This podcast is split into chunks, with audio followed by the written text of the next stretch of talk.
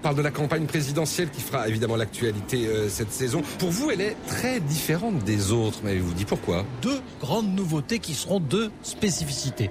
Alors, trois tours, pourquoi? Ben, Parce qu'il y a les primaires, et que les primaires, maintenant, c'est quelque chose qui ne cesse de s'étendre. Il y aura deux corps électoraux. Il y aura toujours les Français pour voter, mais ça sera, si j'ose dire, une souveraineté limitée. C'est-à-dire une souveraineté limitée par les marchés. On vote pendant la crise, pendant la crise boursière, financière, monétaire. Elle va imprimer sa marque en permanence et il y aura voilà, des intentions de vote d'un côté et des réactions à ces intentions de vote de 2012 émission, émission numéro 1. Bonsoir, nous sommes le mercredi 24 août.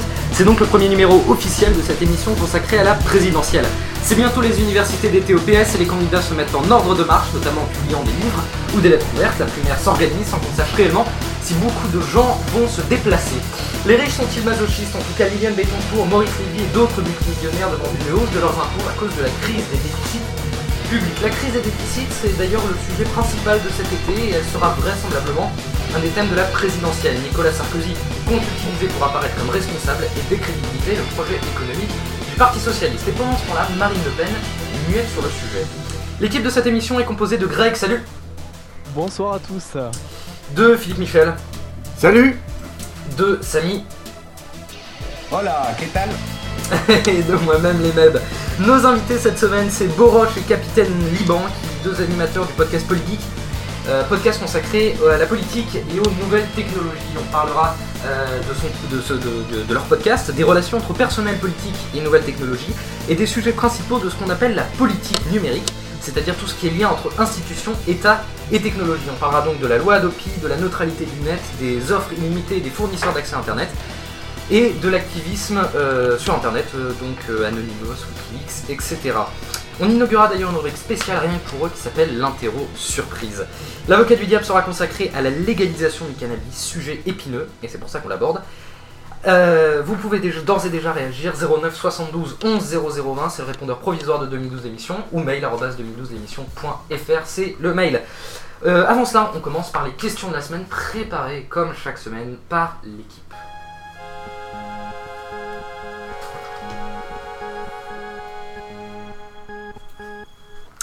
Les questions d'émission. Alors on va commencer par toi, Philippe Michel. C'est toi qui vas poser la première question.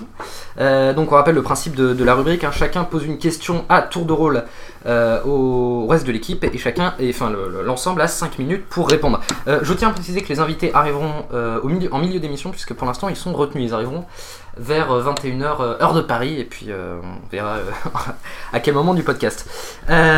donc Philippe Michel, c'est à toi de poser la première question. Alors, une question qui, me paraît aujourd'hui intéressante dans le sens où on a parlé du printemps arabe, on vient de, voir la fin programmée de la tyrannie Kadhafi, et on ne parle pas du tout de ce qui se passe euh, dans les territoires occupés euh, par Israël et entre autres euh, sur les Palestiniens. Et je pense que l'actualité du, monde arabe, du Moyen-Orient, du Maghreb, a occulté cette question. Et je pense qu'aujourd'hui, elle, est, elle est certainement d'actualité parce que, et c'est ma question précise, c'est qu'on a constaté cet été euh, qu'il y avait des mouvements en Israël, des mouvements sociaux importants qui ont mobilisé beaucoup de, beaucoup de monde, euh, et on n'a pas euh, on n'a pas vu la question palestinienne. Or la question palestinienne reste centrale, et je pense qu'il faut se poser la question de ce printemps arabe, arabe et la conséquence sur la question palestinienne. Y a-t-il une conséquence du printemps arabe sur la cause palestinienne? Euh, je te laisse commencer, Greg. Euh, pour répondre à la question, c'est ça. Mais euh, là, a priori, ben, en fait, par rapport à toutes les, comment dire, les révolutions qu'il y a eu, on sait, et a priori, que les mouvements sociaux qui ont, eu lieu actuellement en Israël et qui ont eu lieu il y, a, y a quelques mois de ça sont aussi et encore, euh, comment dire, mu par euh, des populations plutôt jeunes. Donc ça, c'est déjà un point qui, est assez intéressant, c'est qu'en fait, on se retrouve bah, toujours avec cette partie-là de jeunes qui font que derrière, euh, qui veulent derrière que bah, la, comment dire, la situation du pays bouge politiquement d'une part et que derrière euh, il y ait euh, une volonté réelle de paix avec le peuple palestinien. C'est pas forcément la partie dont on entend le plus parler dans les médias, mais elle y est et ça c'est assez intéressant à, noter. Voilà.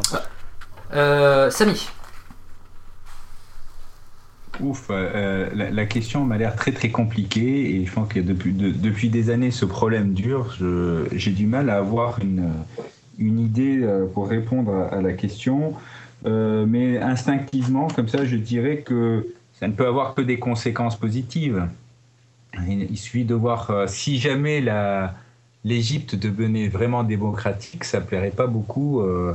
je pense à, enfin, ça, changerait complètement la relation entre le monde arabe et, et l'État d'Israël. Je pense que le, seul moyen de faire évoluer les choses, c'est qu'effectivement ce printemps arabe amène plus de démocratie, plus d'éducation, plus de richesse en global à l'ensemble de la population, et ce qui montrerait probablement à Israël que ce serait moins une menace, mais plus ça peut devenir un partenaire.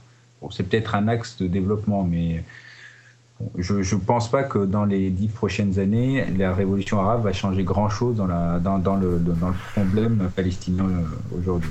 Ah, alors ça dépend, ça dépend aussi euh, s'il y a des islamistes qui, euh, qui, viennent, euh, qui viennent au pouvoir, parce qu'on parle souvent d'une possible islamisation, de, la, enfin de, de, la, possibilité d'avoir des islamistes au pouvoir, notamment en Tunisie avec le parti Ennahda qui est en tête des sondages. si c'est le cas, ça risque peut-être de, pousser Israël à, à, à, se braquer. quoi. Ben en fait, euh, oui, ça, ça les poussera à se braquer et ils auront forcément, euh, forcément le soutien d'être beaucoup plus appuyé euh, des États-Unis si jamais ça devait être le cas. On sait qu'aujourd'hui Israël, enfin Israël est bien soutenu par les, par les, par les USA, que ce soit en termes d'armes. Enfin, c'est pas par, par tout le monde, hein. Oui, voilà, mais c'est quand même une grosse. Les États-Unis sont une assez grosse puissance qui ont, euh, qui ont un mot à donner assez important dans le monde. Et, euh, et, donc, bon, voilà, on sait que ça sera, ça sera un argument de poids. Et aussi, euh, comment dire, il y aura une position bien assise au niveau de, comment dire, de, en, jeu, en termes de géopolitique dans les, dans les pays du monde arabe. Donc, ça, ça sera aussi à prendre en compte si jamais il devait y avoir justement des islamistes au pouvoir, ce qui, à mon avis, serait assez difficilement concevable, euh, justement dans la mesure où il y a beaucoup de mouvements de, comment dire, entre guillemets, d'émancipation des, justement des populations euh, arabes, et ça c'est quelque chose à noter. Et, il faut espérer justement qu'on aille vers ce sens, euh, dans ce sens, dans les, comment dire, sur la région d'Israël et de la Palestine. Greg, c'est justement à toi de poser ta question. Euh, ma question, euh, ben on le sait, euh, c'était hier, il a été libéré, enfin du moins la, décision de justice a été prise, DSK a été libéré, enfin du moins de, ses obligations de justice envers les États-Unis en partie. et donc en fait je voulais savoir et selon vous si en fait cette libération du moins si, si le fait d'avoir lâché ces sept comment dire ces sept comment on dit, euh, thème d'accusation, euh, est-ce que cette libération-là aura un impact, chef d'accusation, voilà, aura un impact sur l'université d'été de La Rochelle et sur les primaires à venir? Euh, Philippe, c'est à toi. sans être devin, hein, les universités d'été, c'est sûr que les militants socialistes et responsables socialistes vont certainement se, poser dans les couloirs cette question. je pense qu'en fait, on aurait pu imaginer que Strauss-Kahn, récupérant son passeport, pouvait éventuellement retourner rapidement en France et peut-être euh, participer euh, euh, à cette université d'été. Ce ne sera pas possible. je pense qu'aujourd'hui, les, candidats à la primaire socialiste ont besoin de se marquer les uns les autres par rapport à leur programme. et aujourd'hui, je pense qu'il est difficile d'évaluer, quel que soit le candidat, euh, les avantages et les inconvénients d'avoir le, soutien de DSK. Tant que la justice américaine n'aura pas définitivement euh, tranché sur la question euh, du délit de DSK, aujourd'hui, y compris les, ardents défenseurs de DSK, qui se sont répartis d'ailleurs sur l'ensemble des candidats. Oui, on parle de Moscovici, directeur de campagne de, de Hollande, et Jean-Marie Le euh, non, oui. mhm. qui a, a rejoint Martine. Voilà. Donc, euh, moi, je, pense que oui, ce sera une question, mais elle- est, elle, elle va être occultée par euh, euh, tout simplement euh, l'organisation de cette université d'été pour sur les temps de parole et sur euh, le programme. Je crois que là, les, candidats vont devoir se déterminer pour euh, se lancer dans la campagne. Samy. C'est vrai que les can- Attends, Greg après. Samy. Euh, moi, je pense que le, retour de DSK, il, va avoir deux, deux étapes. Une première étape, c'est de clarifier le problème qui s'est passé et redorer un peu son image.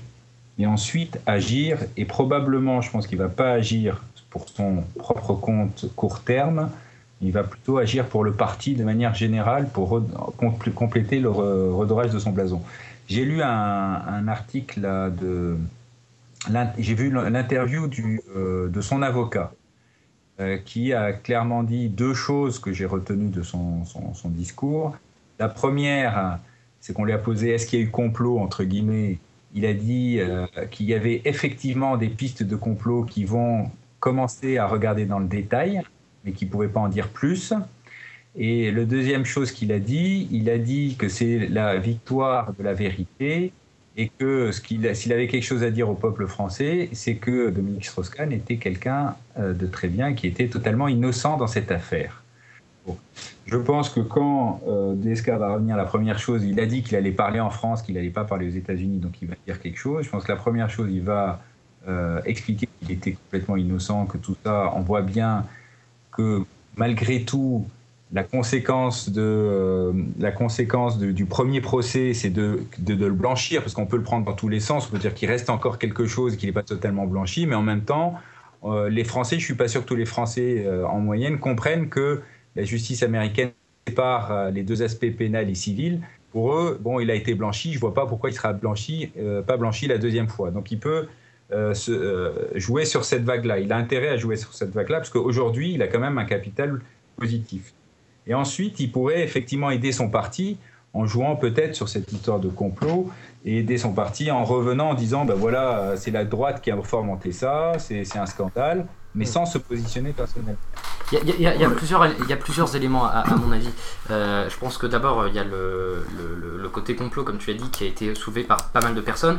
Euh, moi j'ai entendu que quand il va revenir, il va s'exprimer devant 10 quotidiens mondiaux, donc euh, probablement un ou deux français. Et, et- et le reste de plusieurs pays du monde, probablement un américain, un allemand, etc. euh, parce que cette affaire avait touché pas mal de monde.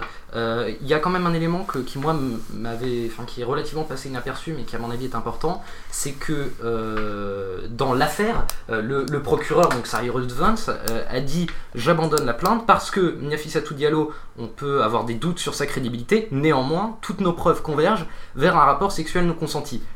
Traduction. Ah, non, il n'a pas dit non consenti. Il a Ah, dit pas savoir. Il a dit Il a- un rapport sexuel, mais on peut pas savoir s'il a été forcé ou non. Français ou pas Mm, mm, mm.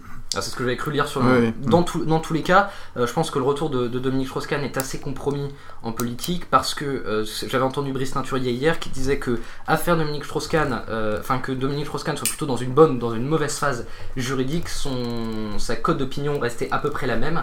Euh, ce qui veut dire que l'affaire DSK, euh, dans son côté mi- mise en lumière de, euh, du côté euh, coureur de jupon de Dominique Strauss-Kahn et côté, côté vie luxueuse, avait, avait durablement impacté sa, sa, sa popularité. Donc je pense que dans la campagne de 2012, s'il s'investit, ce sera en tant qu'homme de l'ombre et en tant que, que, que, faiseur de propositions. Pour conclure, Greg, pour conclure. non, non, très bien. Après, bah, de toute façon, ça, ça- ce, que, ce que tu viens de, de dire vient de, est illustré par les, les, comment dire, les, les intentions, ou du moins les, les, les chiffres de qui auraient, euh, des chiffres que les personnes, euh, dont les personnes auraient voté pour lui. Euh, à- avant cette affaire-là, il y avait au moins 50% de, de Français qui étaient prêts à voter pour lui. Aujourd'hui, Beaucoup c'est plus. que 23%, quoi. Mm. Donc c'est, il y a vraiment eu un avant et un après, un après à faire DSK, quoi. Donc ça, après, il faudra espérer que son retour Ah. se fasse. Mhm. politique parce qu'il a des choses intéressantes à dire et euh, de par son expérience au FMI. C'est- plus- c'est. Voilà, c'est plus un penseur qu'un candidat. Euh, Samy, ta question. On, on pourrait débattre peut-être de la règle d'or. Est-ce qu'on est pour, est-ce qu'on est contre? La règle d'or, donc c'est, on va le rappeler, le, le- le dispositif que veut, que veut faire passer euh, Nicolas Sarkozy euh, à l'Assemblée le 22 septembre prochain. Il a, il a convoqué le Congrès, donc l'Assemblée nationale et le Sénat en même temps, pour débattre de cette règle d'or. L'idée est d'inscrire dans la Constitution l'obligation pour le gouvernement de présenter un compte positif, donc pas de déficit, euh, c'est-à-dire c'est signé l'arrêt de mort des déficits publics. Euh, le, PS n'est pas d'accord parce qu'il dit que euh, Nicolas Sarkozy aurait dû faire voter cette loi beaucoup plus tôt. Alors pour ou contre, on va peut-être commencer par toi, parce que c'est toi, c'est toi qui es dans l'ordre. Oui, je pense quand même que c'est un, petit peu fort de café quand même pour, pour l'ensemble des, Français d'avoir une, euh, règle d'or euh, euh, dans le cadre de la campagne électorale, euh, tout en sachant que c'est Sarkozy qui est à l'origine de tout euh, de cette aggravation des, déficits publics. Euh, donc euh, aujourd'hui, euh, dans le cadre de la campagne électorale, euh, du fait de la crise, dire euh, bah écoutez, euh, il faut euh, qu'il y ait une large majorité pour euh, convenir euh, d'une euh, règle d'or. Euh, je pense que honnêtement, euh, quand on est dans le système libéral, euh, la loi des marchés vient de montrer euh, que la crise est profonde. Euh, les règles du jeu, la règle d'or, il aurait dû l'imposer dès son premier quinqu- dès le début de son quinquennat et pas à la fin. Et donc toi, si Euh, tu étais député, tu l'aurais voté? Bien sûr que non. Bien sûr que non. Bien sûr. Greg Si je peux intervenir, attends. Ouais, euh, vas-y. Euh, même- même si je pourrais partager ou je partage le fait que le déficit, euh, il y a eu un gros déficit de la part de Sarkozy, ça ne justifie pas, est-ce que le, le- enfin ça ne, ça ne répond pas à la question est-ce qu'on est pour ou contre la règle d'or? Parce que même si euh, On est pour la règle d'or. est-ce qu'on est pour ou non? Donc si on est pour, on peut très bien dire C'est c'est le contexte. je ne, oui, je ne veux pas valider le déficit qu'il a fait, mais je suis pour la règle d'or. Ah, bien sûr qu'on est. Ah oui, sur- Tout, le- tout le sur- monde est d'accord pour qu'il y ait une, une saine euh, économie euh, et entre autres des règles budgétaires euh, et financières euh, qui soient euh, qui soient solides. Mais euh, honnêtement, euh, aujourd'hui, euh, à quelques mois du lancement de la campagne des présidentielles, euh, nous présenter au Congrès cette règle d'or, euh, c'est avant tout aujourd'hui une tactique politique intérieure. Mais, bien sûr, c'est une tactique politique, mais n'empêche que si dans le fond c'est c'est le pour le bien du pays, il faut il faut le faire à ce moment-là. En plus, en plus, c'est pas un truc qu'il a sorti aujourd'hui, puisque les Allemands le font depuis un certain temps. J'ai envie de dire, les, le Parti socialiste, il est au courant de cette loi parce que je pense qu'ils font des recherches et ils s'occupent de, de ce qui se passe en Allemagne à droite et à gauche. Ils auraient dû eux-mêmes le proposer. Donc, Mais- mais, c'est- euh, c'est pas normal que je, je, je comprends pas la logique qui consiste à dire c'est la faute, euh, le défi qu'on a aujourd'hui, c'est la faute de Sarkozy et je suis d'accord avec vous. Mais par contre, qu'on dise après, je ne vote pas parce que c'est une tactique politique, ça, ça me surprend parce que donc je mets en priorité la tactique politique par rapport au bien au bien-être du pays. Sur une fin de, mandat, c'est complètement, électoraliste. C'est aussi irréalisable. Euh, il faut le voir. Aujourd'hui, on a dans ce pays des déficits abyssaux et euh, le temps de rattraper tout ça, euh, il vaut déjà mieux se pencher sur ces déficits-là avant de penser règle d'or parce qu'on n'en est pas encore sorti. On est quand même dépendant très, fortement de toutes les agences de notation qui font l'appui et le bouton sur les marchés de la finance aujourd'hui. Ce qui serait aussi quelque chose à travailler. pourquoi ne pas simplement s'en détacher de toutes ces agences et de, euh, de gérer le pays ou du moins les démanteler C'est ce que propose d'ailleurs Arnaud Montebourg au niveau du PS dans son, dans son programme avec son concept de démondialisation. Mais, euh, mais il est clairement, euh, il est clairement comment dire, avéré qu'aujourd'hui le concept de règle d'or, il vaut mieux pas l'appliquer et plutôt s'appliquer à essayer de plus ou moins effacer nos déficits. Et on sait qu'on s'attend aujourd'hui, et tout le monde de cela s'accorde à le dire, qu'on va arriver à une grosse, grosse période de rigueur. Euh, donc autant voilà essayer de gérer tous nos déficits, faire les économies qu'on doit faire sur tous les postes qui doivent l'être, euh, que ça soit au niveau des Français, mais aussi au niveau de ceux qui les représentent, les députés, les sénateurs, ont beaucoup, beaucoup euh, d'exemples à donner, et je pense qu'il y aurait aussi beaucoup de, défis, de, de, de comment dire, de, de mesures à prendre en ce sens pour, euh, pour justement aussi euh, relever ce déficit. Voilà. Philippe pour finir. Simplement pour euh, répondre à Samy sur la question de la comparaison avec les Allemands, ça se pose pas dans ces termes. Nous sommes en campagne électorale en France. Aujourd'hui, c'est électoraliste de présenter cette règle d'or. Il aurait dû, dès le départ de son quinquennat, dire voici ce que sont les exigences en termes de déficit, on doit arriver à 3% tel que les règles européennes l'imposent, et il ne l'a pas fait. Mais- en revanche, les cadeaux fiscaux qu'il a offerts aux plus riches, alors ce soir j'ai pas entendu euh, les... Normalement Fillon euh, devait présenter a, une batterie d'éléments.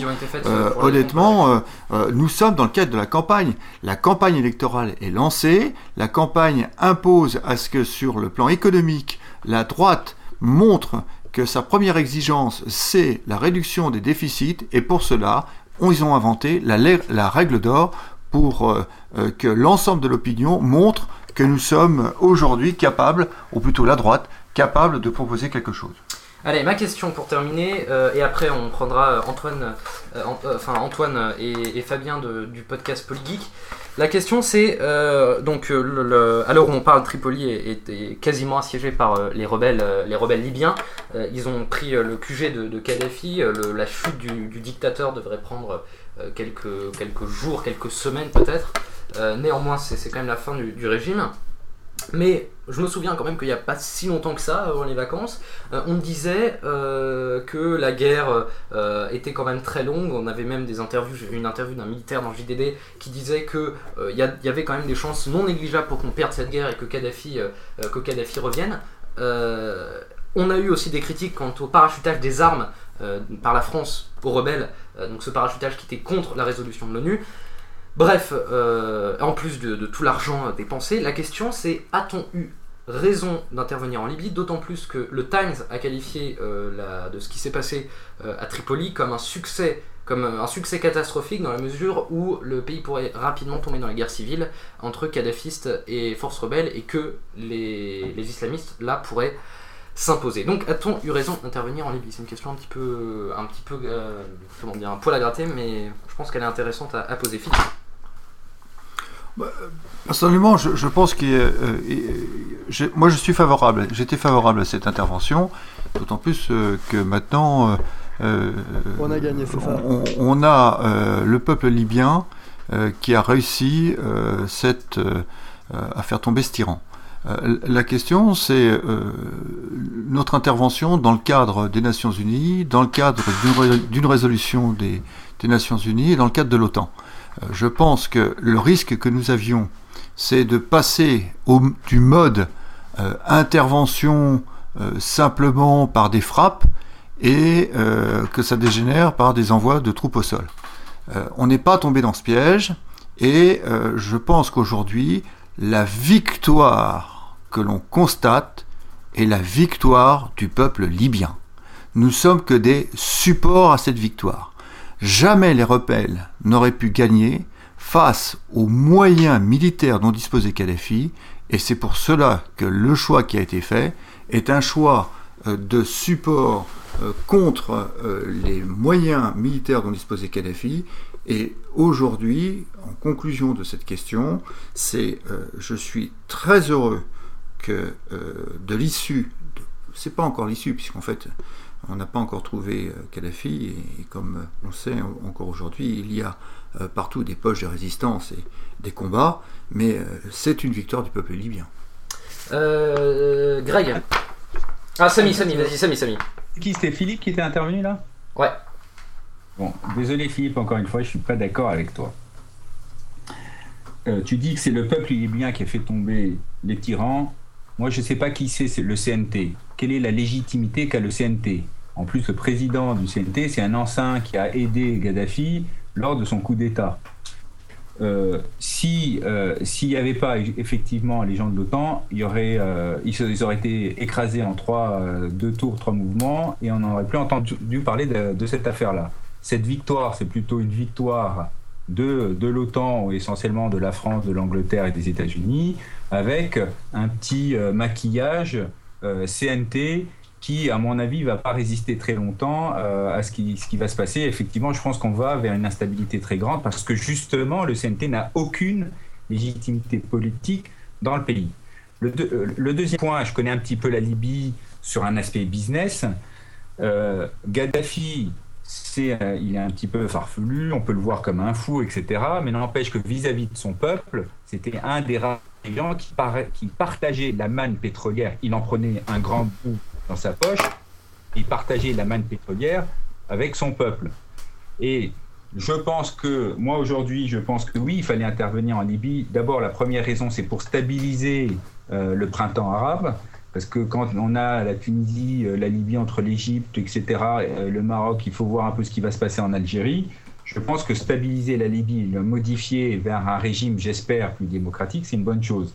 La deuxième chose aussi, on voit bien la relation aussi géopolitique avec la Chine. La Chine est intervenue à deux reprises en disant, un, euh, messieurs les Occidentaux, essayez de mettre de l'ordre dans le bordel que vous avez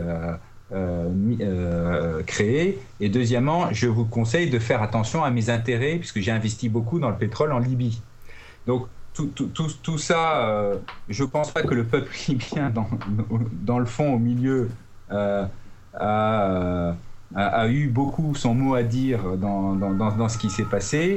Euh, et, et, qu'il y a quelqu'un qui, qui, avait dit tout à l'heure qu'il va y avoir une instabilité. Oui, c'est sûr qu'il y a une instabilité parce que justement le CNT et que la révolution n'est pas libyenne dans le fond. Elle a été un peu déclenchée par, par quelques Libyens, mais, mais, elle, mais ça va pas plus loin que ça. Greg? Ben en fait, euh, moi, ça, je vous avoue que ça me gêne un peu et je suis ah, j'étais assez contre euh, cette idée de, partir en Libye, même si euh, l'idée de euh, vouloir libérer un pays qui se démocratisait était intéressante parce qu'aujourd'hui je me pose quand même deux questions principales. C'est on parle beaucoup de victoires libyennes, françaises, autant américaines, etc. Il y, a quelque chose dont on ne parle pas, c'est le nombre de morts qu'il y a eu par exemple sur Tripoli pour la libération de la ville et le nombre de morts qui, comment dire, qui ont émaillé le, conflit libyen. bizarrement, il y a une sorte de tabou, de, de non-dit là-dessus en ce moment on parle beaucoup de victoires, tout le monde est content, c'est beau, la Libye. Je, ne sais pas si on peut même avoir des chiffres. Parce qu'en Syrie, il y a, une association qui s'occupe ça euh, de manière très active. Je ne sais pas si en, Libye, il y a, ça. Euh, c'est vraiment, vraiment très gênant.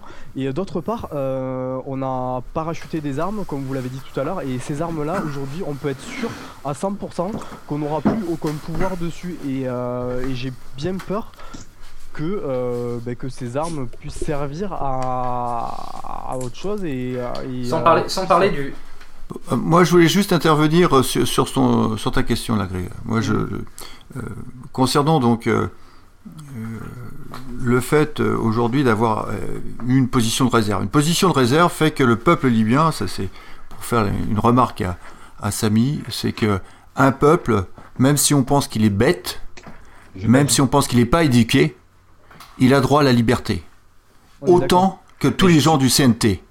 Donc les gens du CNT, on sait tous d'où ils viennent, on sait de quelles académies militaires ils viennent, et on sait quelles étaient leurs relations avec Kadhafi. Aujourd'hui, le peuple libyen s'est soulevé parce qu'il était massacré.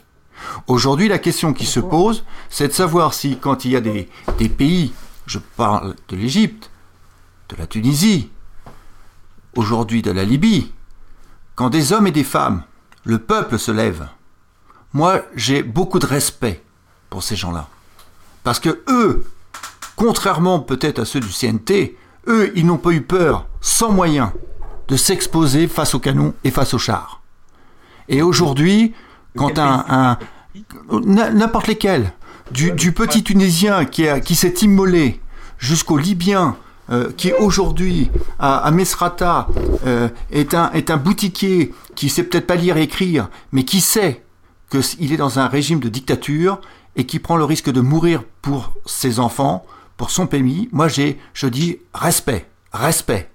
Alors, je veux bien entendre que dans les considérations internationales, euh, on n'est pas dupe de ce que fait la Chine, on n'est pas dupe de ce que sont les personnes du, du aujourd'hui des comités provisoires. En fait, il est important, quand il y a un peuple qui se soulève, de l'aider.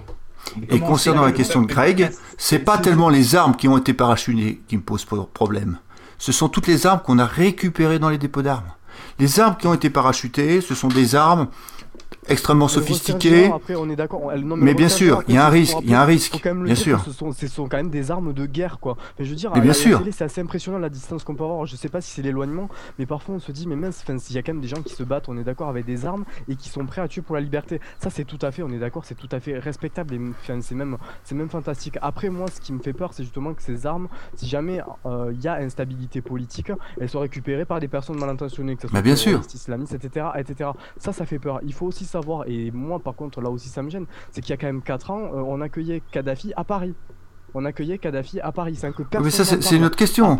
Euh. Non, c'est pas, ben, c'est pas une autre question parce que derrière, au au CNT, euh, il y a quand même un ancien de son, de son comment dire. Mais bien sûr, un- mais un on sait très bien de. On, on- on Quelle connaît l'origine des gens du CNT. C'est pas, c'est pas aujourd'hui Ouais, l'instabilité- l'instabilité qu'on rencontre, euh, qu'on rencontre en.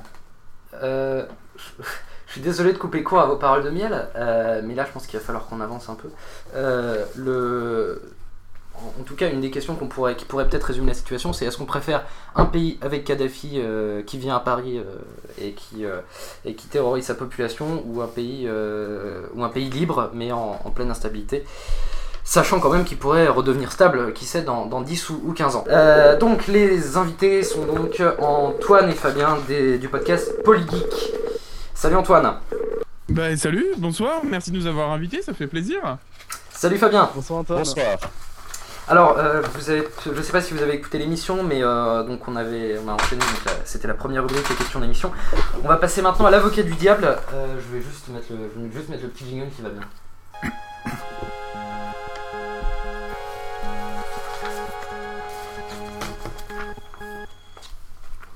Alors, l'avocat du diable, c'est un débat où chacun euh, débat sur un sujet euh, suivant, euh, suivant une opinion. L'idée est de tenir 10 minutes en suivant les règles suivantes. Pas d'arguments de, de merde, c'est-à-dire genre bah, c'est comme ça parce que voilà. Pas d'arguments extrêmes, non fondés ou caricatural, genre euh, je sais pas, genre c'est une aberration anthropologique pour le mariage gay par exemple. Euh, pas de propos haineux et réponse obligatoire au bout de 5 secondes. Euh, Greg va être le sujet et la, lé- la légalisation du cannabis. On avait parlé du mariage gay qui était un sujet épineux dans la, dans la dernière dans le dernier dans le dernier pilote et donc on va parler de- du cannabis cette fois-là. Donc Greg est pour, Philippe est contre. Est-ce qu'il y en a parmi vous qui voudraient, je parle à Antoine et Fabien là, euh, qui voudraient euh, prendre part dans le débat? Euh, je voudrais bien, mais j'aurais du mal à ne pas être caricatural, donc on va voir euh, si Antoine a quelque chose de plus constructif à dire, peut-être. Euh, constructif, je sais pas. euh, Bah si on peut Mais est-ce que tu veux intervenir juste prendre- deux, Pardon? D'accord, d'accord. Donc tu, tu veux, tu t'interviendras, euh, t'interviendras quand tu veux. Euh, on va, je vais commencer par toi, Greg. Samy, tu veux participer ou pas?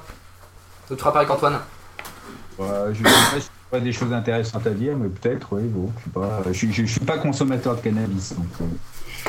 D'accord. bon. Euh, alors, attends, je vais juste redonner les oreillettes à Philippe parce que là, il, a, il les a perdues. Euh, euh, Greg, donc tu vas prendre le parti de la légalisation du cannabis. On avait entendu notamment le maire de Sevran, Pascal Gatignon, donc Europe Écologie, et puis un ancien ministre de l'Intérieur socialiste prendre part pour la légalisation du cannabis. Pourquoi faudrait-il le faire? Pourquoi faudrait-il le faire Euh, Tout simplement pour lutter contre une hypocrisie maintenant qui dure depuis des, années et des années? C'est qu'aujourd'hui, euh, le cannabis, il est là. Il y a un trafic assez, assez énorme. Euh, et, euh, alors c'est peut-être un argument tout fait pour certains, mais l'idée de, le, comment dire, de légaliser, ça permettrait de, comment dire, de, couper le, le poil sous les pattes des, personnes qui en font du trafic et qui gagnent beaucoup, mais alors beaucoup d'argent avec en fait. Ça serait, euh, déjà un, bon départ et, euh, et d'éviter voilà, une, hypocrisie, une hypocrisie qui fait qu'on interdit quelque chose, mais euh, derrière on s'aperçoit quand même qu'il y a un trafic assez énorme. Euh, et puis euh, on sait que l'interdit fait que les gens sont peut-être beaucoup plus aptes à du coup le transgresser. Et euh, le fait que ça soit autorisé euh, pourrait plus ou moins le rendre euh, comment dire pas comment dire pas plus commun mais du moins plus passe-partout et peut-être faire baisser le, le- comment dire la consommation. Bon, ça c'est c'est que des hypothèses mais pourquoi pas? Oui, bah y a. Alors, euh, si je peux intervenir, il y a un argument qui va euh, dans ton sens, c'est que aux Pays-Bas où le cannabis est pas légal mais dépénalisé, les, euh, Hollandaises sont parmi les plus faibles, les, euh, les moins gros consommateurs de cannabis en Europe. Alors qu'en France, en Espagne en Italie, on est autour de 5 millions de fumeurs euh, réguliers. Euh, et alors que les, les Hollandais, pour une population de 16 ou 17 millions, sont à peine, à peine euh, quelque chose comme 100 ou 200 000 fumeurs réguliers. Donc, euh, effectivement, le caractère interdit du cannabis, euh, on le voit en France, qui est, une, un, des, qui est un, des, pays européens les plus répressifs par rapport à la consommation de cannabis, puisque dans beaucoup de pays, notamment l'Espagne, la Grande-Bretagne, c'est beaucoup de pays de l'Est comme la République tchèque, la possession d'une quantité raisonnable, disons en dessous de de, de 20 grammes de cannabis n'est même pas euh, n'est même pas sanctionné. On ne vous confisque même pas votre substance. Alors qu'en France, oui, même euh, même un demi gramme est susceptible de vous euh, de vous causer des problèmes. Et ma- ma- manifestement, c'est une politique qui, qui a échoué quand on regarde le nombre de, de fumeurs réguliers dans notre pays. Si, si Euh, je peux me permettre, Fabien, moi je, je, je rajouterai un argument parce que Mhm. objectivement, euh, je ne fume plus de cannabis depuis que j'ai quitté le lycée, ça fait un bon moment déjà. Euh, mais je suis pour la légalisation. Pourquoi? Parce que pour moi, si tu veux, l'interdiction euh, de la consommation des drogues, pour moi, c'est un vieux, c'est un vieux Roland de capitalisme paternaliste. Dans le Oula. sens où Ça va la vieille morale bourgeoise te dit il faut faire ça, il faut pas faire ça, il faut pas se droguer mon fils, c'est pas bien, il faut aller à l'église, il faut se marier, il faut pas être gay. Euh, laissez les gens libres de faire ce qu'ils veulent. Ce qui est important, c'est l'information, que chacun sache les effets, parce qu'il faut pas nier que c'est une substance qui a des effets. Euh, cependant, les... c'est faux de dire que c'est une substance qui va tuer les gens à partir du moment où ils en ont pris une fois. Donc laissez les gens libres de leur choix de vie. Euh, Philippe Michel, euh, on a entendu pas mal d'arguments pour la légalisation. Est-ce que tu penses que la légalisation, pour en quoi la légalisation serait néfaste à la société française? Bah écoute, euh, moi ce qui me paraît euh, sympa dans, dans ce dialogue, c'est que tu avais dit que c'était l'avocat du diable et qu'il fallait surtout pas utiliser des arguments excessifs. Bon, euh, j'entends euh, des relents de sociétés euh, capitalistes bourgeoises. euh, bon, ok. Bon, on, Euh, on bon, verra tout à l'heure euh, que non. Boroche n'est pas le, le mec pense- qui a pris sa carte de l'UMP. Voilà, ok. C'est c'est pas, c'est pas le sujet. Le sujet, c'est qu'aujourd'hui, euh, la fumette. Bah c'est pas le euh, sujet. Si tu veux ça, c'est caricatural. Il faut dire en quoi c'est pas le sujet. Parce que pour moi, au contraire, c'est réellement le sujet. Je t'ai- je t'ai imposer écouté. bonne- euh, Attends, attends, attends, J'ai- attends, attends, Antoine. J'ai Antoine, écouté Antoine, Antoine. euh, ton, ton argument euh, concernant euh, la légalisation. Euh, Pourquoi moi j'y suis hostile? Parce que je pense que quelque part, aujourd'hui, que ce soit l'alcool, euh, que ce soit aujourd'hui les drogues, euh, on a un problème de santé publique. Et quand aujourd'hui des scientifiques, des médecins disent attention sur l'alcool, attention sur le cannabis, moi je considère que l'autorité que représente le corps médical quand il dit attention sur les conséquences sur le cerveau, sur la santé, et que il suffit. Cet été, j'ai écouté l'actualité là. Il y, a, deux jeunes, là, je ne sais plus dans quel dans, quel coin de France. Ils sont en scooter, deux jumeaux, bingo. euh, ils sont tapés, ils sont morts euh, par un camion. Le conducteur fumait du cannabis. Bon, c'est un peu ennuyeux tout ça. C'est un peu Les deux ennuyeux les- donc. Les deux jeunes, les, les deux, faut savoir que ces deux jeunes-là fumaient aussi du cannabis, voilà. Ça, Voilà, donc voilà, donc bien. on, on est bien dans une dans, une société aujourd'hui où nous avons un problème concernant la légalisation euh, du cannabis. J'entends bien qu'il y a des pays euh, euh, comme la Hollande qui sont euh, historiquement euh, plus ouverts sur cette question. Moi, je suis français, je constate qu'aujourd'hui, nous avons des problèmes de santé publique sur l'alcool. Nous avons des problèmes aujourd'hui sur euh, le cannabis et sur les drogues dures. Euh, statistiquement, il me semble, si je ne me trompe pas, qu'a priori 50% de, de- des jeunes Français euh, euh, entre 15 et 18 ans euh, ont déjà eu une fumette. Je dis attention, là il y a une dérive. Si on rajoute la légalisation, je pense qu'on va connaître le même phénomène que l'alcool. C'est-à-dire qu'à un moment, on va avoir un méga problème de santé publique.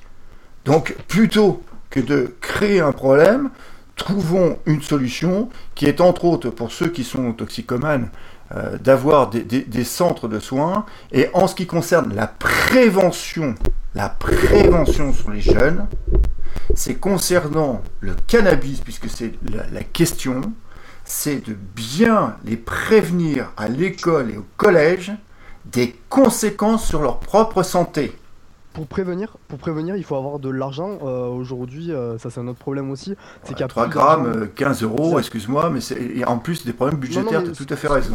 Là où, là où je veux en venir, c'est qu'aujourd'hui, euh, si tu veux, Deux minutes. faire de la prévention, pour faire de la prévention, il faut de l'argent. Aujourd'hui, euh, clairement, il n'y a plus de les moyens à l'éducation nationale pour faire cette prévention-là. L'idée de légaliser euh, le cannabis permettrait justement de lui assurer un cadre, un cadre- légal à cette consommation.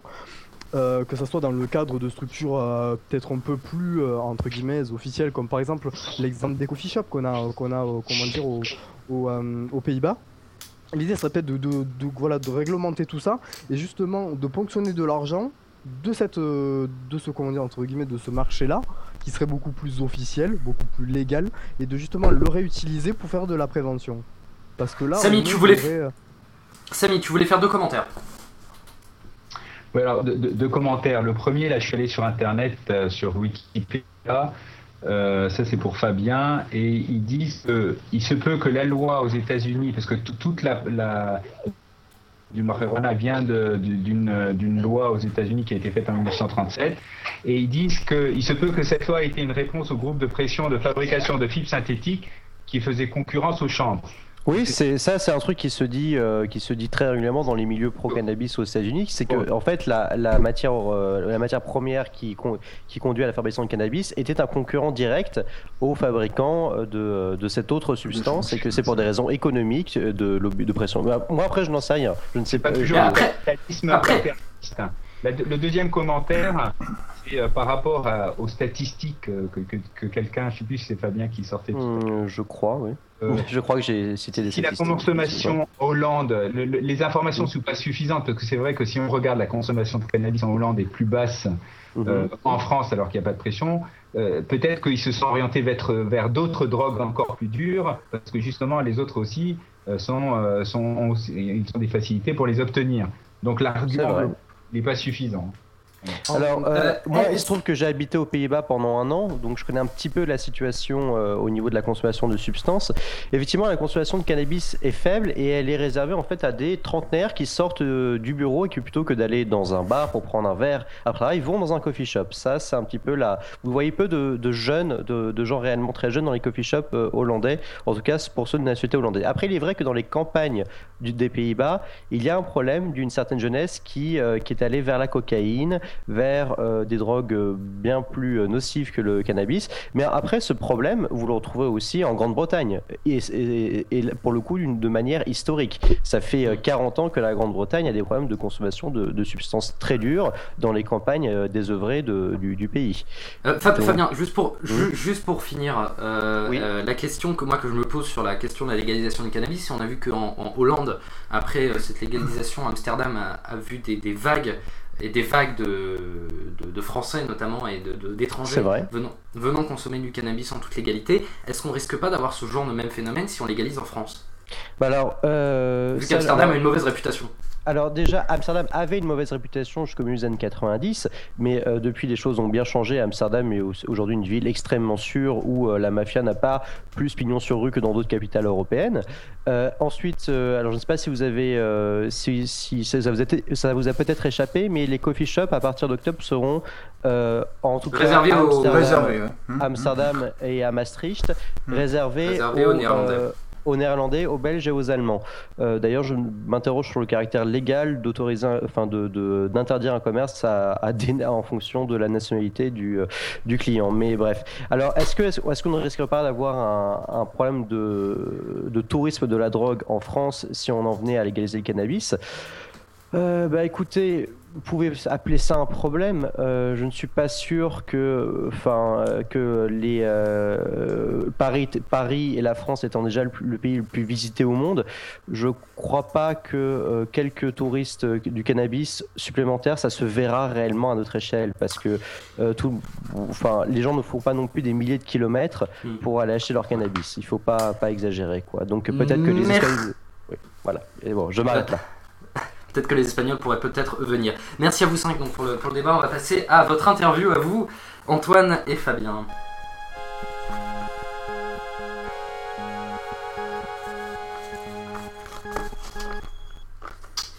Euh, voilà pour l'interview. Je pense que Samy veut. Oui, euh, oui. Xavier dit Vas-y, comment, vas-y, comment tu lui coupes la chic C'est vrai que je te coupe la chic. Euh, Samy va nous quitter. Merci, Samy, d'être venu. Merci bien, à bientôt, à bientôt Philou, hein, pour rediscuter. Bien sûr. Allez, à plus, à plus. Euh, donc, euh, on est avec euh, nos deux invités. Je vais vous demander de vous présenter. Ah Oui, alors, euh, bah écoute, euh, commence Antoine, parce que j'ai beaucoup parlé. Ok. Ben, euh, je. Boroche, je suis un des présentateurs du podcast euh, Polygeek, qui est un podcast qui a maintenant un an et demi, un peu plus, et qui parle de politique et de technologie, euh, de comment les po- la politique doit régir les nouvelles technologies, donc Adopi, l'Alopsi, ce genre de, de, de réglementation, mais comment, à l'inverse, les nouvelles technologies peuvent euh, nous permettre influer dans la de modifier la politique en général? Est-ce que les nouvelles technologies et le net, par exemple, permettraient une démocratie plus participative? Et c'est ce genre de débat qu'on aborde chez Polygeek et qu'on aborde toujours avec des invités hommes politiques et experts du métier dont on va parler. Ok, euh, donc euh, à moi peut-être de me présenter? Mm. Oui. Alors, Oui, euh, vas-y, vas-y. Oui, alors euh, Fabien, anciennement Captain Liban, et pour ceux qui ont écouté le dernier rendez-vous tech, euh, le Captain est mort. Euh, alors donc euh, également présentateur de Polygeek, mon rôle c'est principalement de faire des news à côté de la blague, à côté de la plaque, et de me faire pourrir mes big up en fin d'émission. C'est, je, je suis, je suis là pour ça principalement. Voilà. D'accord. On va juste, je vais juste rajouter deux trois informations que j'ai réussi à récolter. Pour Antoine, donc dans la vraie vie, tu es thésard, tu es écrivain, metteur en scène de pièces de théâtre et tu fais le podcast Saltimbanque qui est consacré au, au spectacle vivant. Très bon podcast, très joli. Un excellent Merci. podcast. Euh, et on va pas entraîner le suspense plus longtemps. Tu es politiquement très à gauche, on l'a vu pendant l'avocat du diable. Bah euh, oui, désolé, pardon. Euh, Ça soigne. hein. ça se soigne. Fabien, ta vie est plus mystérieuse puisqu'en compilant les différentes informations que je n'ai pu seulement apprendre que seulement que tu étais de centre gauche et que tu n'aimais pas la droite française. Voilà. Euh, Euh, Oui, je m'en tiendrai là. Je, je ne me révélerai pas plus. J'ai déjà lâché mon vrai prénom. Je n'irai pas plus loin pour l'instant. D'accord. Euh, donc, 30 épisodes enregistrés pour Polygeek. Je vais poser une question qui ne se pose pas généralement, mais bon, je la pose quand même. Vous en êtes où niveau audience? Euh, J'en sais rien. je n'en sais Euh, bah absolument allez, rien. allez, je peux dire, je peux dire, je peux Ouais, dire. bah Je- vas-y. Euh, bah le dernier, euh, ce soir, a atteint la barre des 9000. Pas mal, pas mal, bravo. Ça se fait. Euh, pas mal de politiques donc, ont été interviewés pendant la saison 1. On peut parler de Christian Paul, de Laure de la Rodière, de Lionel Tardy. Euh, Est-ce que juste Ouais, ça, tout- quelque chose? Euh, Ils ont comme point commun tous des technophiles. Christian Paul est, est désormais chargé du numérique dans l'équipe de campagne de Martine Aubry. Laure de la secrétaire nationale de l'UMP chargé du numérique. Et Lionel Tardy a une formation d'informaticien. Et ce sont tous trois des opposants à la loi Adopi. Euh, Est-ce que c'est les seuls qui acceptent de venir dans une émission diffusée uniquement sur Internet? Non, non, c'est pas, c'est pas les seuls qui acceptent de venir. D'ailleurs, on a eu d'autres sénateurs euh, et députés qui n'étaient pas euh, précisément euh, des technophiles de ce type. Mais c'est vrai que nous, euh, comme on est, on n'était pas. mais alors, pour 2012, on va faire quelques tout petits aménagements spécifiques, mais On en parlera après. politique en général n'est pas une émission de politique. C'est une émission qui mêle la politique et le geekisme, comme on a tendance à l'appeler. Et donc, quand on aborde les liens entre politique et technologie, évidemment, quand on va parler politique, on va parler de politique sous un prisme tech. Donc, si on veut en parler avec des gens qui ont deux, trois trucs à dire, il nous faut des politiciens qui réfléchissent à la tech. Et il se trouve que quand un politicien réfléchit à la tech, il est contre Adopi. Donc, pour le moment, on a reçu que des gens contre Adopi. Euh, justement, vous essayez d'adopter quel ton quand vous interviewez des politiques? Pardon, Quel j'ai ton? pas. Quel... Quel ton? Oui. oui. parce que les podcasts ont plutôt euh, le- la réputation d'être plus euh, déco- déconneurs et plus, euh, plus relâchés que la plupart des émissions de radio. Euh, comment on fait quand on est face aux politiques? Est-ce qu'on est beaucoup plus sérieux comme ça ou- Euh, Est-ce qu'on est beaucoup plus sur bah, On essaye d'être euh, de l'être en tout cas, oui. Et en fait, nous, ce qu'on aime bien faire chez Polygeek, c'est de laisser l'invité répondre en longueur et de ne pas faire notre euh, notre Pierre Bourdin, quoi. Si euh, tout le monde voit ce, ce, ce que parce que c'est exact, c'est exactement le type euh, d'interview que je que je déteste. Mais c'est vrai que le vrai truc, le vrai truc, moi, moi c'est quand on a commencé, on n'avait pas encore d'invité parce qu'il a fallu un petit peu monter en puissance, se chauffer. Euh, et quand on a commencé, euh, la, toute première interview d'homme politique réellement, euh, on, n'en menait pas large avant. Euh, on avait, et comme on fait toujours, euh, potasser euh, tous les soirs euh, pendant des heures. euh, le- les dossiers histoire de, bah, de de pouvoir avoir un peu de répondants parce que parce que ces gens-là, euh, c'est des gens qui sont payés pour potasser leurs dossiers, qui passent leur journée dessus, qui les connaissent sur le bout des doigts, euh, avec qui je ne partage pas la plupart des opinions, mais je me garderais bien, surtout là, les gens qu'on a reçus, de dire que ce sont des incompétents. Ils connaissent réellement les dossiers, ils ont des, juste des positions différentes. Et donc pour tenter de les coincer, si on veut faire passer son message, c'est assez compliqué. Euh, je pense y arriver de temps en temps, donc je suis content. Mais le ton, c'est euh, ne pas être lèche-bot, mais ne pas insulter les gens, parce que les gens, ils viennent chez toi. Euh, c'est ce qu'on se disait encore hier soir avec Fabien. euh, les- ouais, voilà, on, in- on invite les gens chez nous, on, on va pas leur cracher à la gueule non plus, quoi. Pourtant, Euh. pourtant, mis à part les. Je peux poser une question? Oui, vas-y, vas-y. Pourtant, les, On a une heure, là, les- pourtant, mis à part les personnes que vous recevez en fait sur l'émission qui ont vraiment euh, connaissent vraiment justement leur dossier, il y a quand même une majorité de députés à l'Assemblée qui semblent ou qui ont l'air de vraiment ne pas connaître euh, le dossier du numérique ou du moins ne pas être assez comment dire assez euh, assez au fait avec la avec cette ces, nouvelles technologies. En fait, je me demandais selon vous combien de temps il allait falloir attendre pour que les nouvelles technologies en fait elles pas aient leur lettre de noblesse dans sur les bancs de l'Assemblée mais du, du moins soit euh, comment dire travaillé euh, comme un sujet comme un autre en fait tout simplement. Oh bah euh, ça probablement encore très longtemps parce qu'effectivement les quelques personnes à l'Assemblée et peut-être au Sénat j'en sais rien qui s'intéressent aux questions du numérique euh, s'y intéressent si on regarde leur parcours professionnel depuis euh, depuis pour la plupart très longtemps. Donc il est assez rare qu'une personne de 40 50 ans 60 ans ou plus s'intéresse tout d'un coup aux questions de la technologie et du numérique. Donc, euh, je pense qu'il faudra bien laisser passer une génération et demie euh, à la- à- à l'Assemblée nationale avant d'avo- euh, d'avoir le numérique, euh, que, le, que- que le numérique soit une question connue et maîtrisée par tous. Bah, Au moment pourtant, où la génération Amiga aura l'âge d'être député, c'est ça que tu veux dire? C'est un peu ça, ouais. P- Pourtant, pourtant, euh, pourtant, euh, il y a, ça n'empêche pas, enfin, d'être vieux n'empêche pas de voter contre la loi Adopi. Euh, beaucoup de députés PC ou PS ont voté contre. euh, euh, Jean-Luc Godard, par exemple, qui a, je sais pas combien il a, 90 ans, tu penses Ouais, je pense. Ouais, ouais. Ouais. Hum. Euh, s'est opposé euh, même à- quasiment à la notion de, de droit d'auteur. Donc euh, il y, a, il y a quand même, euh, il y a quand même euh, des oppositions. Oui, mais si tu veux, c'est- c'est- c'est c'est très différent. euh, est-ce qu'on connaît le fonctionnement des nouvelles technologies Ou est-ce qu'on comprend euh, Ou, ou est-ce que quand on nous a dit à quoi ça servait, on comprend si telle utilisation est juste ou non? Par exemple, regarde, euh, la légifération sur les armes. Moi, je sais pas comment ça marche une arme, je m'en fous. Simplement, je sais à quoi ça sert. Et ça me suffit pour m'opposer à la vente d'armes en France. Et Alors, on- je on pense va- que c'est la même chose pour les députés pour réfléchir sur la légifération euh, sur le numérique. On reparlera des rapports entre personnel euh, politique et internet dans quelques, dans quelques minutes. Pour votre podcast, vous avez des projets pour la présidentielle? Il y a des changements à venir pour la prochaine saison On, on a Euh, des projets, ouais. On a des projets. Non, on va pas dire exactement ce qu'on va faire.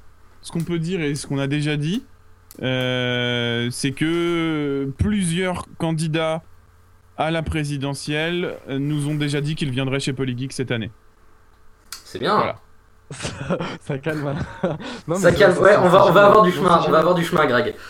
C'est génial. Non, non, non, franchement, c'est génial parce que pour le coup, ça permettrait vraiment euh, de. Alors, enfin, on va peut-être passer sur un autre débat, mais très rapidement, mais ça permet vraiment de de donner au podcast un peu toutes ces lettres de, toutes ces lettres de noblesse. Je vais y arriver parce que pour le coup, voilà, vous arrivez à faire venir des personnes qui, qui vont avoir des discours, qui, qui vont avoir une audience, qui, ont- qui ont besoin aussi. de Mais vous aussi, vous y arriverez, il y a, il y a aucun Ah mais doute. oui, moi, on n'a pas dit ça, mais moi je, je suis pas en train de me Je crois profondément-. Mais après voilà, j'essaie de voir aussi les choses de manière globale et je trouve ça vraiment hyper hyper cool et, et voilà quoi. Et je pense que d'ailleurs nous aussi par euh, ce qu'on fera, on va arrêter de se jeter des fleurs, mais euh, ça sera aussi intéressant d'avoir des trucs assez différents euh, dans tout ça. Bref, j'ai arrêté de parler.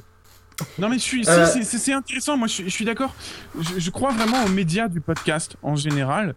Et euh, personnellement, j'es- j'essaye de faire en sorte que le podcast quitte la sphère geek uniquement. Donc, on a essayé avec Polygeek de l'amener vers la technologie. Avec Saltimbanque, j'essaye de l'amener vers avec, les avec le- vers la politique. Tu avais dit vers la Oui, technologie. pardon. Oui, oui. Pardon, lapsus révélateur. lapsus. mais, mais, mais je pense. Il y a un grand débat à avoir, on ne l'aura pas ce soir, mais il y a un grand débat à avoir sur les médias traditionnels et la lassitude face à une information pré-mâchée qui nous est donnée dans les médias traditionnels.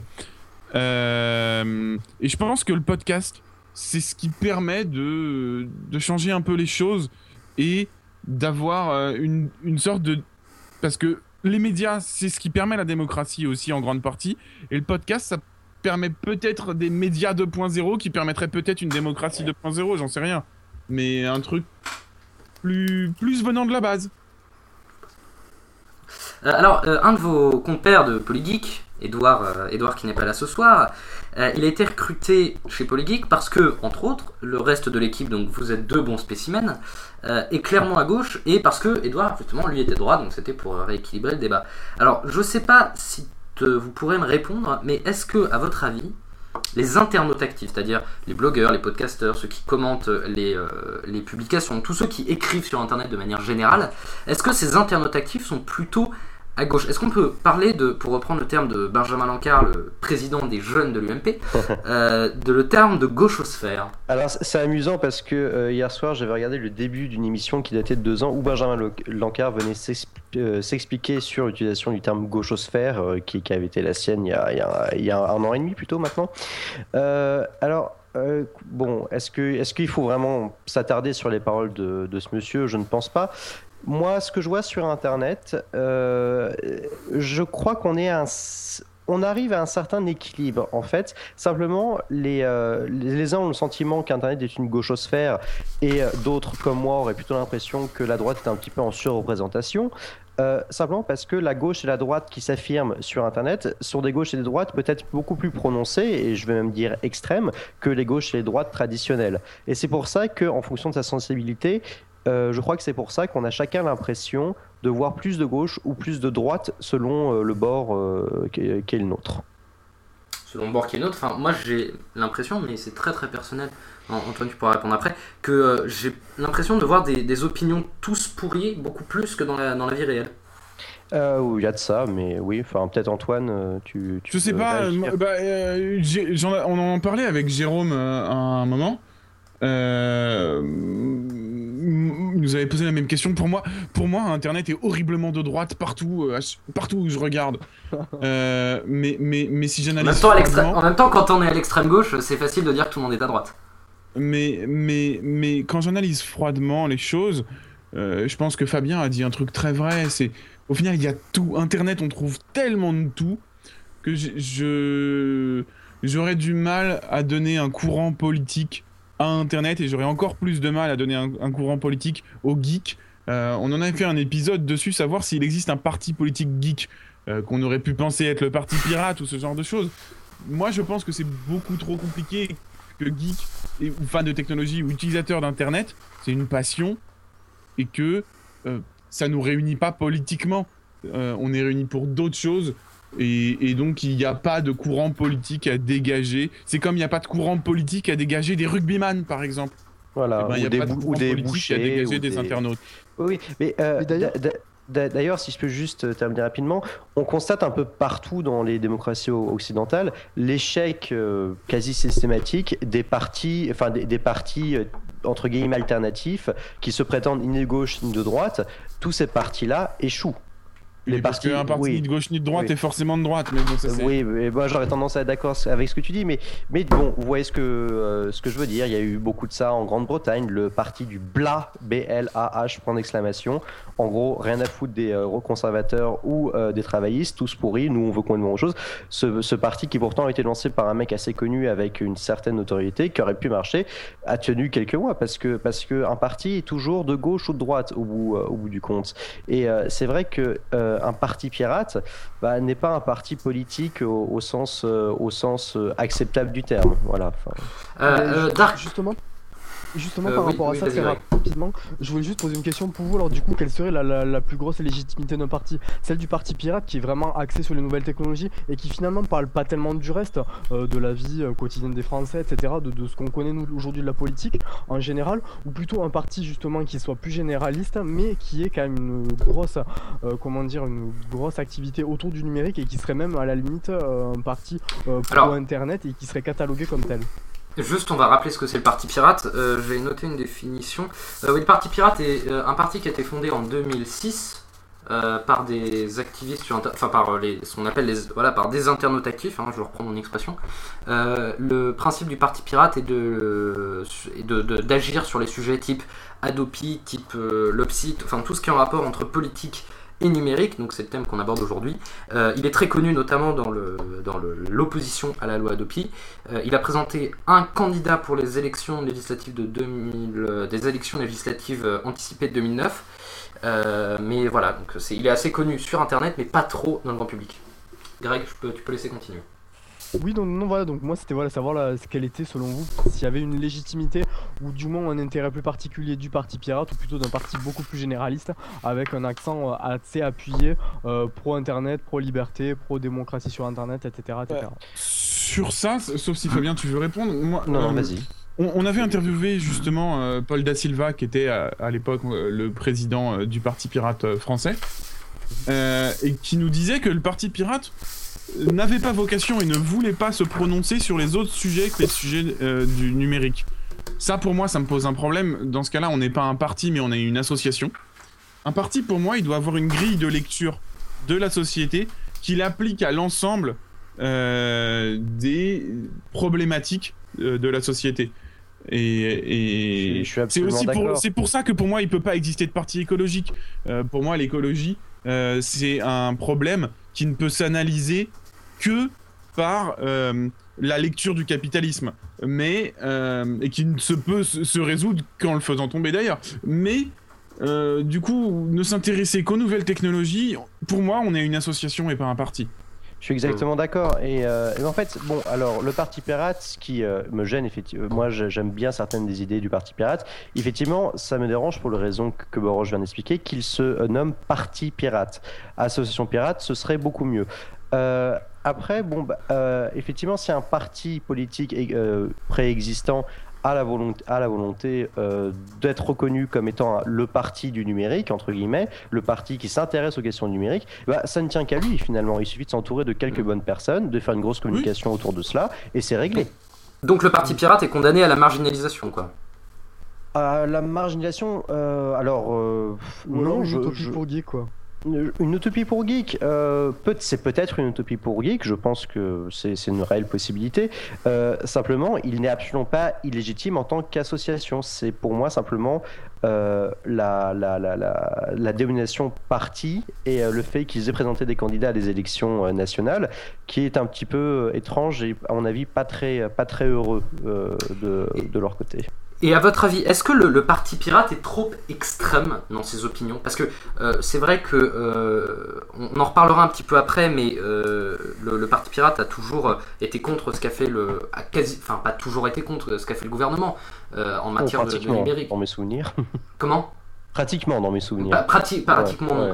Euh, Est-ce que, enfin, il défend des opinions qui sont parfois, euh, enfin, qui, sont, qui sont telles qu'elles sont, c'est-à-dire notamment une réforme du droit d'auteur, euh, ce que vous en aviez débattu dans l'épisode numéro, je sais plus combien, 20, 26 ou 27, euh, et, et proposé actuellement par aucun des grands partis traditionnels. Est-ce qu'on peut, est-ce qu'on peut penser que le parti pirate, mais je parle aussi de la quadrature du net, est trop extrême dans ses opinions? Euh, ou est-ce que euh, au contraire il incarne parce que aussi euh, de temps en temps ça arrive Alors je, je mettrais pirate- pas du tout la, la quadrature du net et le parti pirate sur le même plan. La quadrature du net en plus, franchement qualifier la quadrature du net d'extrême, je trouve ça étonnant. La quadrature du net, ils sont au contraire pour moi, ils incarnent la rigueur et des gens posés qui euh, prennent des dossiers, pondent des centaines de pages pour expliquer leurs opinions, euh, n'ont jamais du euh, tout noir tout blanc. Non, non, j'aurais du mal à dire que la quadrature du net euh, est caricaturale. Pour le parti pirate, si tu veux, euh, vu ce que je pense euh, du gouvernement, tu me dis, ils ont toujours été contre ce qu'a dit le gouvernement. Quand on a un gouvernement, je suis désolé, mais je vais refaire mon syndicaliste, hein, mais il y a un gouvernement de classe, oui, tu t'opposes à lui, quoi. Euh, euh, Dark Fido 533 disait euh, le côté virtuel, ça- par rapport à ce que vous aviez dit tout à l'heure, le côté virtuel d'Internet fait ressortir les extrêmes car les modérés sont moins actifs. Est-ce que vous adhérez à cette opinion?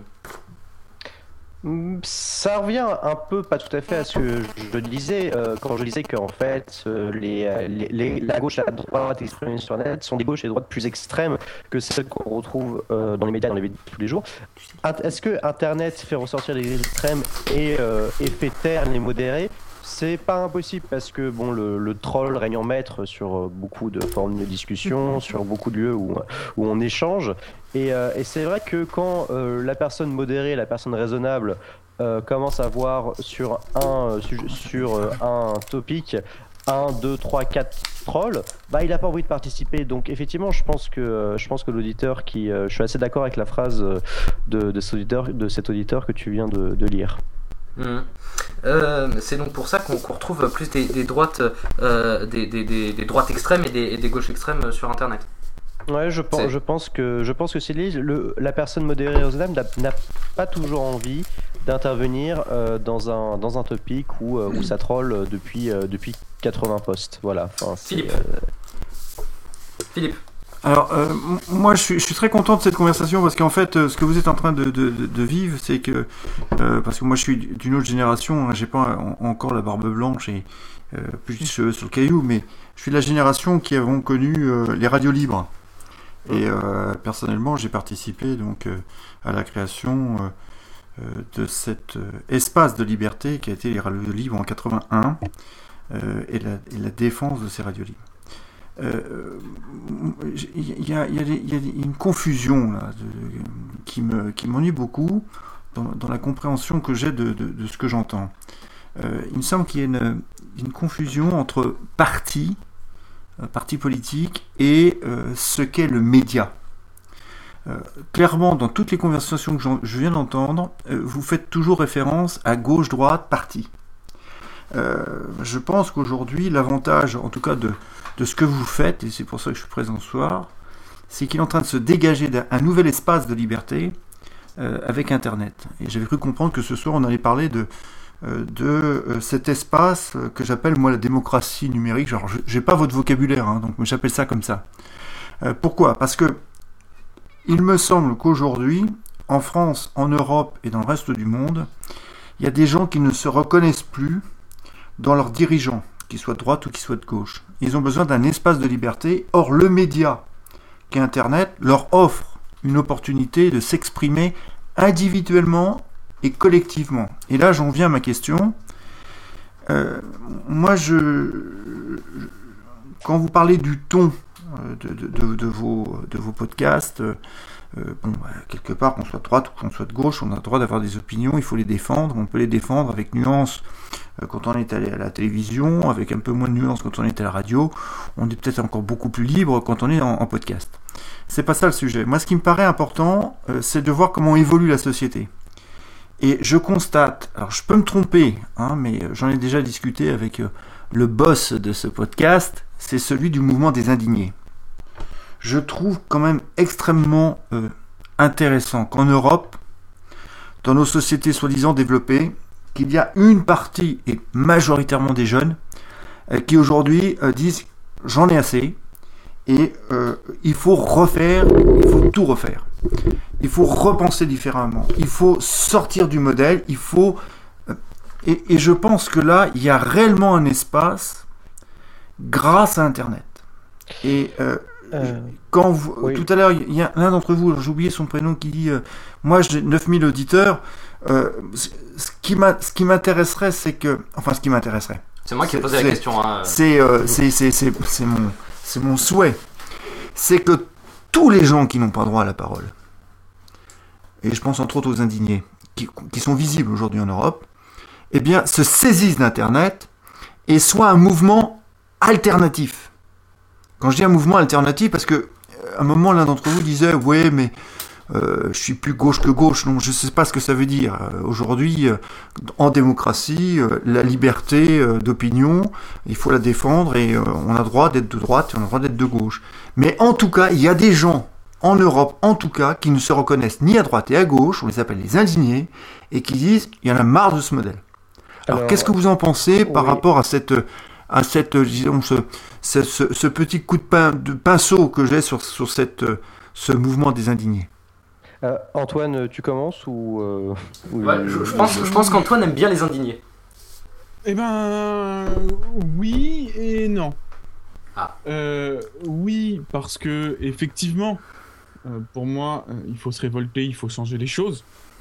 Cependant, euh, les indignés, en tout cas pour ce qui est du mouvement français, hein, je, je suis pas allé euh, en Espagne, donc je ne sais pas réellement. Mais pour les assemblées générales auxquelles j'ai participé euh, à Paris du mouvement des indignés, pour moi, c'était source d'énormément de déception.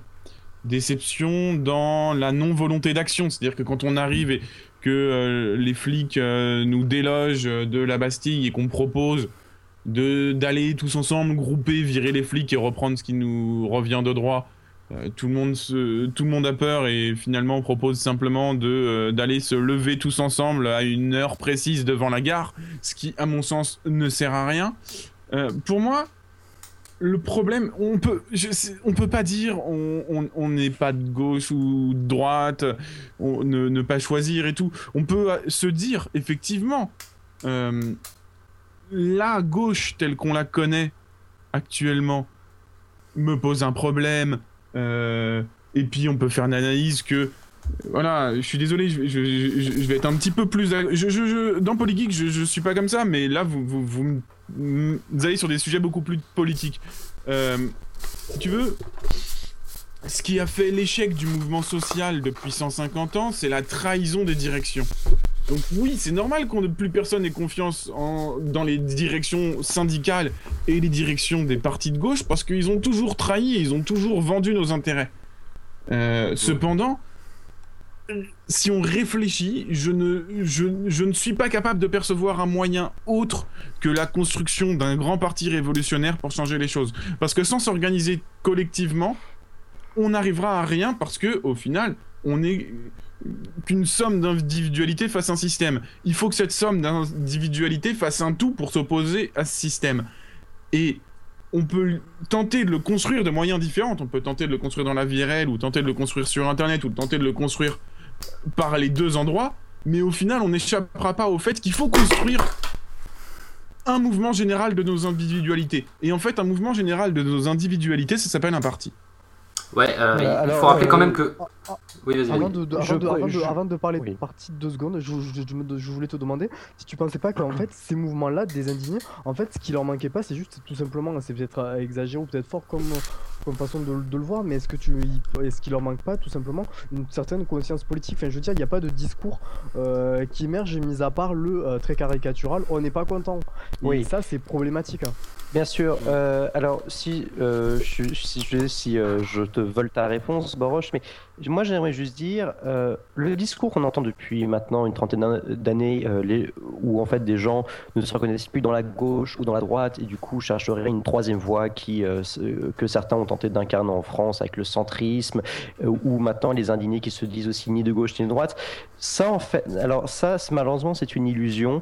La gauche et la droite ça existe, c'est la seule réalité politique qui compte au bout, au bout du compte. Et ça, en fait, ça fait 30 ans que un certain, euh, une certaine bien-pensance médiatique nous pousse à penser que la gauche et la droite, c'est un peu la même chose. Et, euh, Ainsi que les aussi- programmes du PS. ainsi que les programmes du PS, ainsi que large, enfin, les programmes pas tant, mais l'application des programmes du PS, en tout cas. Oui, oui, Euh, c'est vrai, oui, t'as raison, parce que le programme du. Oui, oui, oui. Et, et- et en plus de ça, là, et puis effectivement, la, la défection euh, de ceux qui sont censés incarner les valeurs de gauche, qui ont fait que une fois qu'ils étaient au pouvoir, les gens ne, croient, ne, voient plus tellement de différence entre gauche et droite. Et ça, c'est simplement c'est la trahison d'un certain nombre de valeurs, parce qu'au bout du compte, même si le monde a évolué, même si le monde d'aujourd'hui n'est plus celui de l'après-guerre ou, euh, ou, euh, ou même, même, même plus celui d'il y a 20 ans, il reste un ensemble d'idées qui appartiennent à la gauche, un ensemble d'idées qui appartiennent à la droite. Et au bout du compte, c'est la seule réalité politique. Et euh, les tentatives de troisième, de troisième voie, les tentatives de, euh, de, de faisons un parti et essayons d'en dégager a posteriori une, euh, une conscience politique, pour moi, ce n'est qu'une illusion et ça ça ne peut qu'aboutir à l'échec. Ouais, mais tu vois, justement, c'est- là que, que pour moi, j'ai réellement... euh, parce qu'en fait, euh, la question, c'était euh, politique et numérique ou politique et nouvelles technologies. euh, là, tu reviens sur un autre sujet, je te trouve très conformiste. C'est-à-dire qu'en fait, Oui, je euh, suis très autant, mais- autant je suis, je suis d'accord avec toi parce que je, je partage cette analyse. C'est-à-dire qu'en fait, les forces sociales sont organisées depuis euh, l'origine des temps euh, et euh, clairement, il y a toujours, en tout cas dans la, dans la période contemporaine, une gauche et une droite. Je suis d'accord sur l'analyse. Maintenant, je, je reviens sur la question de- des, des sans-voix, ceux qui n'ont pas droit à la parole, Mhm. euh, qui aujourd'hui considèrent avec l'analyse euh, un petit peu rapide euh, qu'a fait euh, votre l'autre personne qui est intervenue en disant attention Antoine, attention les, align- les, les, les indignés euh, je les ai vus je suis très déçu parce qu'ils sont pas politisés. Euh, moi-même je mais regrette. mais la question je, termine je termine je termine. Euh, c'est que je pense qu'aujourd'hui il est en train de je reviens à la question de base qui était politique et nouvelles technologies je pense qu'aujourd'hui, l'Internet est peut-être un moyen, et on le voit par les, euh, les euh, euh, qu'on appelle ça, les, les, les- les Facebook, les Twitter et autres, euh, on voit très bien qu'il y a la possibilité pour des gens qui, qui n'ont pas droit à la parole à s'agréger autour d'événements. Et quand je vois qu'il y a des indignés en Espagne, quand je vois qu'il y a des indignés en Allemagne, quand je vois qu'il y a des indignés en Italie, quand je vois qu'il y a des indignés en France, je me dis tiens, il est en train de se passer quelque chose. Alors on est déçu parce que à la Genèse, quand on va à un rassemblement d'indignés à la Bastille, on est déçu du manque d'action.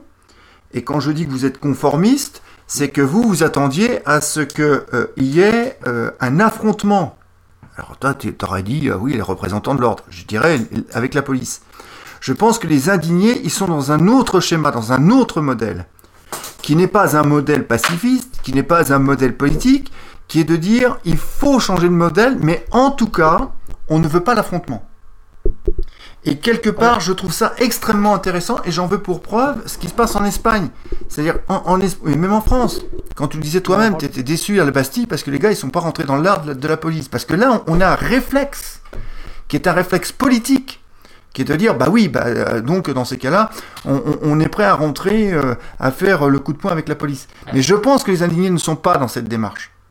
Est-ce que vous voyez ce que je veux dire? Est-ce qu'on peut parler, oui, un conformisme révolutionnaire de la part d'Antoine, c'est ça ce que. Mais oui, c'est un vieux schéma euh, marxiste, On- on- léniniste, classique, euh, qu'on connaît depuis euh, euh, Enfin, on le va- siècle pas dernier. C'est va pas le sujet. C'est pas le sujet. Le, sujet n'est pas non plus d'affronter les gauches euh, euh, en ce moment. Antoine.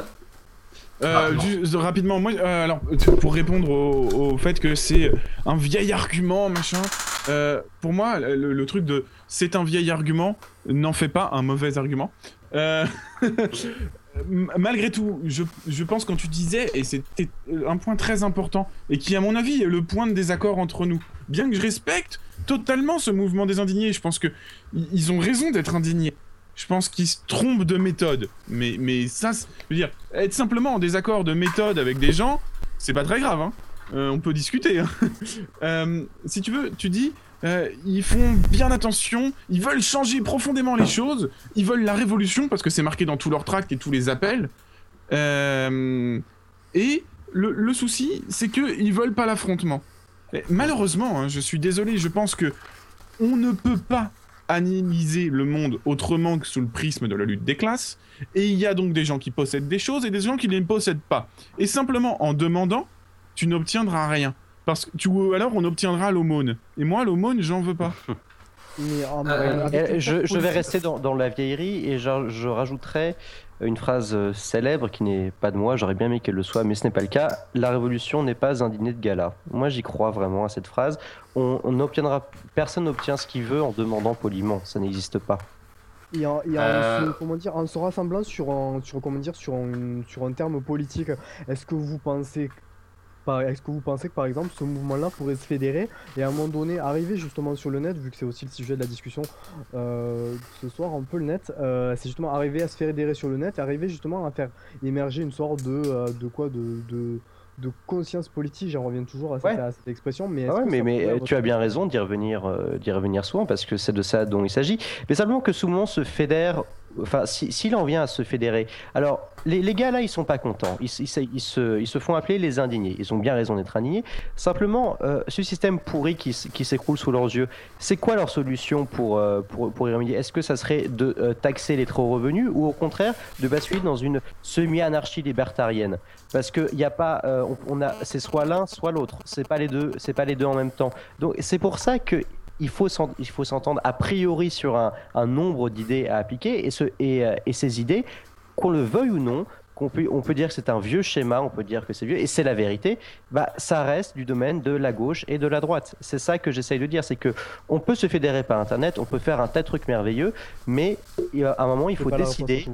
Voilà, Il à un moment, il il faut, à un moment, il faut décider est-ce que est-ce qu'on est globalement de gauche ou de droite? Ça Ouais, il revient faut- toujours enfin, à ça. Il faut aussi institutionnaliser le débat et c'est pour ça que le, l'Espagne, que le, mouvement en Espagne n'a pas réussi à, être un peu plus fort, c'est parce qu'ils n'ont pas réussi à, se fédérer, à faire un, un vrai parti et, et déterminer une, une ligne de conduite et, une et, une- et une- et un placement politique. On va ratterrir un peu parce que c'était pas vraiment dans le débat, on va être un peu plus terre à terre sur le- la question des politiques et des nouvelles de la politique et des nouvelles technologies et des politiques et Internet.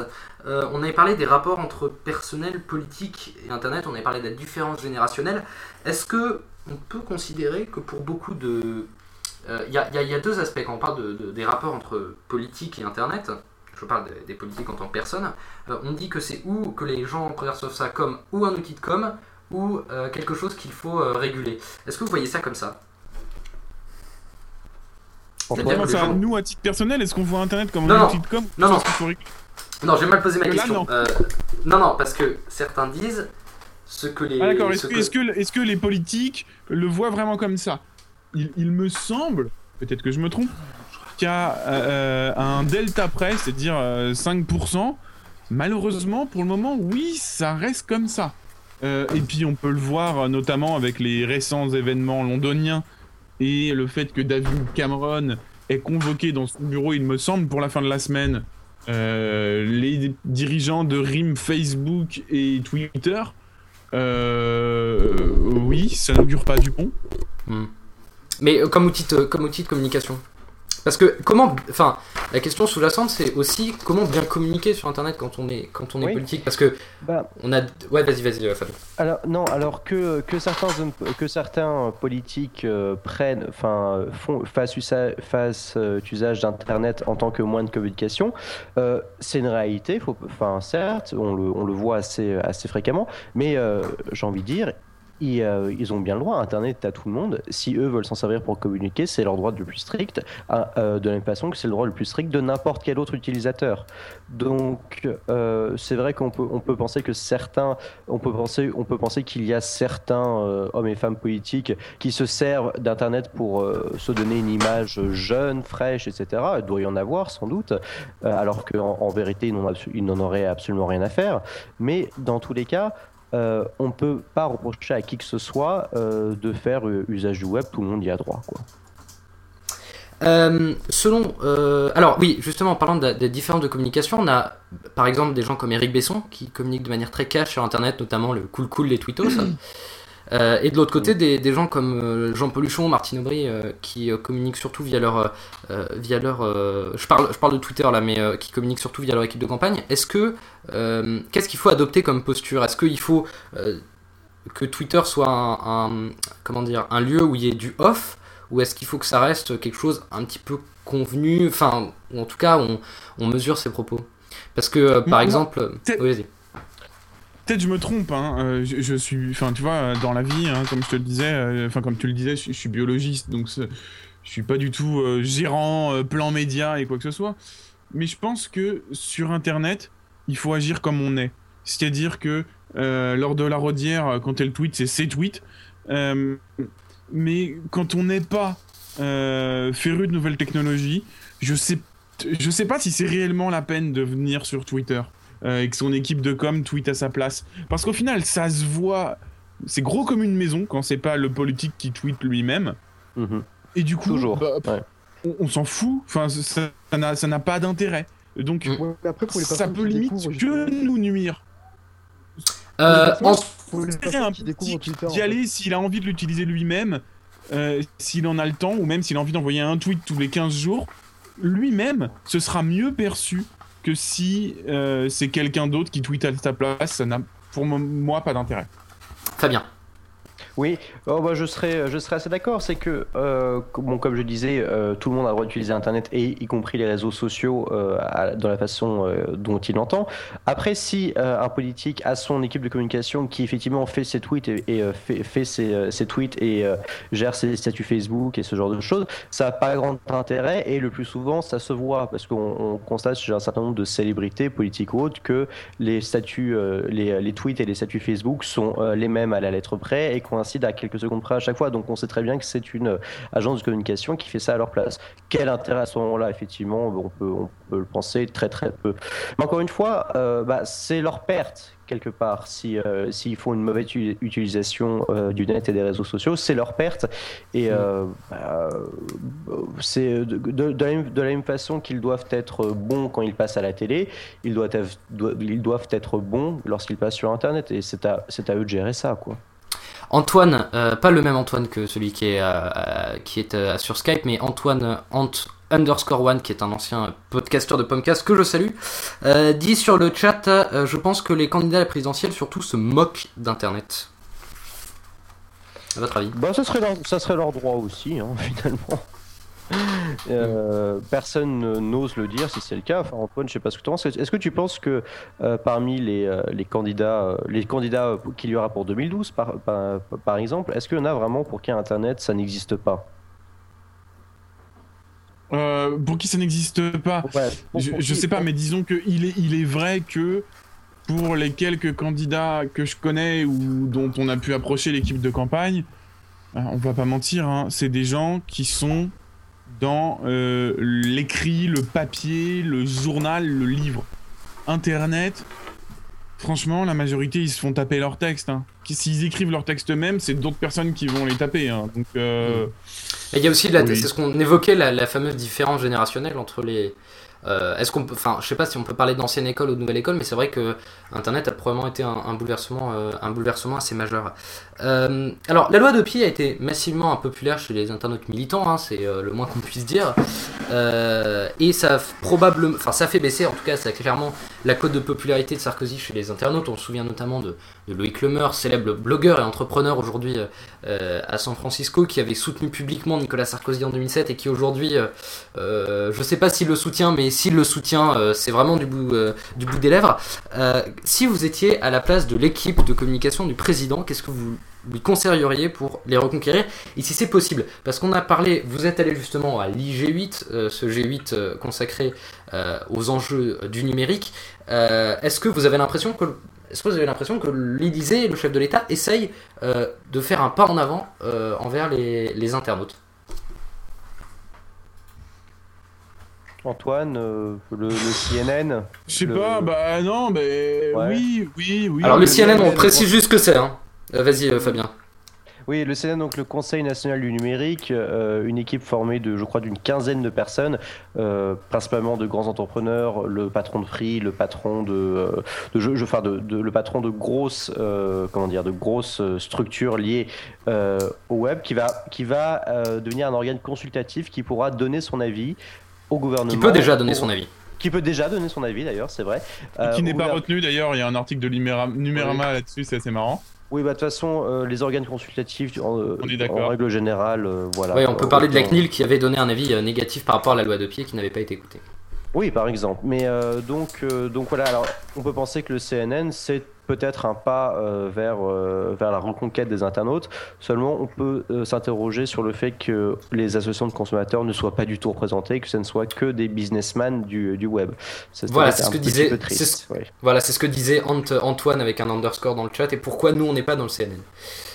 Oui. C'est vrai que la seule personnalité issue de la société civile, voilà, la seule, la seule personnalité vraiment issue de la société civile était Nicolas Voisin, euh, le patron de- du site OVNI, euh, donc qui est un qui est un site cons- consacré notamment aux enjeux du numérique et euh, plutôt plutôt contre opposant bah, opposant en tout cas historique à, la loi de la loi de pied, va justement, on va en parler puisqu'elle se met doucement en place. hein. On a la fameuse troisième étape, celle de la coupure de connexion qui, qui devrait bientôt être opérationnelle. Alors, si je ne m'abuse, dans les 21 personnes qui, peuvent avoir leur connexion coupée. On a eu un professeur de SES, euh, Mhm, de sciences ouais. économiques et sociales, verbalisé trois fois, qui clame son innocence.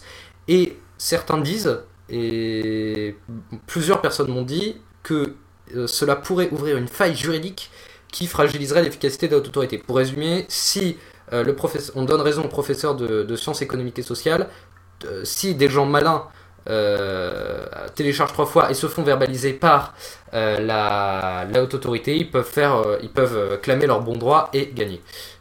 Est-ce qu'on peut parler de succès alors pour Adopi, vu que la troisième étape se met en place, mais que pourrait y avoir un, un château de cartes Ouais, moi, je parlerais de succès dans le sens où, pour moi, c'était vraiment un show humoristique type Bill Maher et que ça m'a fait beaucoup rire et ça continue à me faire rire. hein. J'attends la troisième saison avec impatience. Ah, ah, Adopi me fait super marrer. Enfin, fondamentalement, au fond de moi, j'ai envie que ça continue parce que moi, je, vais, je, vais, je vais le dire, je télécharge comme un porc depuis des années. J'ai commencé à télécharger comme un porc bien avant Adopi et j'ai continué bien après. J'attends désespérément. Je ne sais pas qu'est-ce qu'il faut que je télécharge pour l'avoir. Alors, j'entends dire que 10 personnes auraient été, auraient été pincées. Bah écoutez, c'est merveilleux qu'on continue de rire. Enfin, ça serait, ça serait peut-être encore plus marrant si ça ne coûtait pas quelques millions par an. Par contre, c'est peut-être ma critique sur la qualité du, du c'est spectacle. plusieurs, c'est plusieurs dizaines de millions par an. hein. Oui, peut-être ou dit plusieurs dizaines de millions par an, mais euh, c'est ma seule critique sur la qualité du spectacle qu'il nous a offert avec Adopi. Il est un petit peu cher. Euh, Greg, je crois que tu voulais dire quelque Euh, chose. moi, non, moi rien de spécial. Non, euh, rien de spécial. Euh, alors, est-ce qu'on peut juste expliquer vite fait ce que veut dire licence globale? Parce que ça rentre dans tout le débat de la loi Adopi. Euh, c'est souvent euh, dire, euh, c'est souvent euh, euh, défini comme étant l'alternative justement à la répression. hein. On sait que les majors et, et les maisons de disques sont plutôt dans la répression des internautes qui téléchargent. Euh, la licence globale, ce serait une solution alternative à ce genre de stratégie. Est-ce que quelqu'un peut l'expliquer euh, comme ça? Bah, Martine Aubry, euh, c'est ce qu'elle propose. Ouais, Euh, ouais, c'est vrai. Elle propose. euh, Sauf que Martine Aubry n'est pas avec nous. ouais, si tu veux, je peux prendre une voix de femme. Euh, Vas-y. Oh non, ça, ça- ça serait, ça serait malheureux. Je, je- je- Ce bon, serait euh, troublant. Ouais. Euh, elle propose euh, une, euh, un prélèvement de, je crois que c'était 2 euros de plus par mois sur les accès Internet en France, qui serait redistribué aux artistes et en échange de quoi Alors, ça, ce serait pour la licence globale, parce que y a, dans son, la proposition de Martine Aubry, il n'y a pas le en échange de quoi.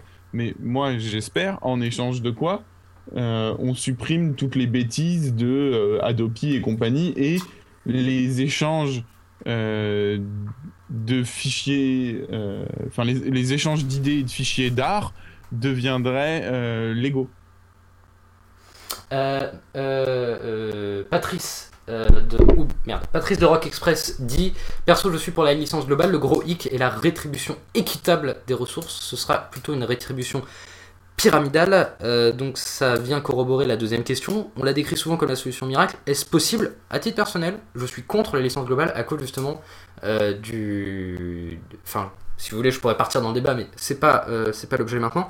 Je, je suis contre parce que justement, il y a, quand même la question de, la répartition des, profits de, cette licence et de cette taxe euh, sur les abonnements internet.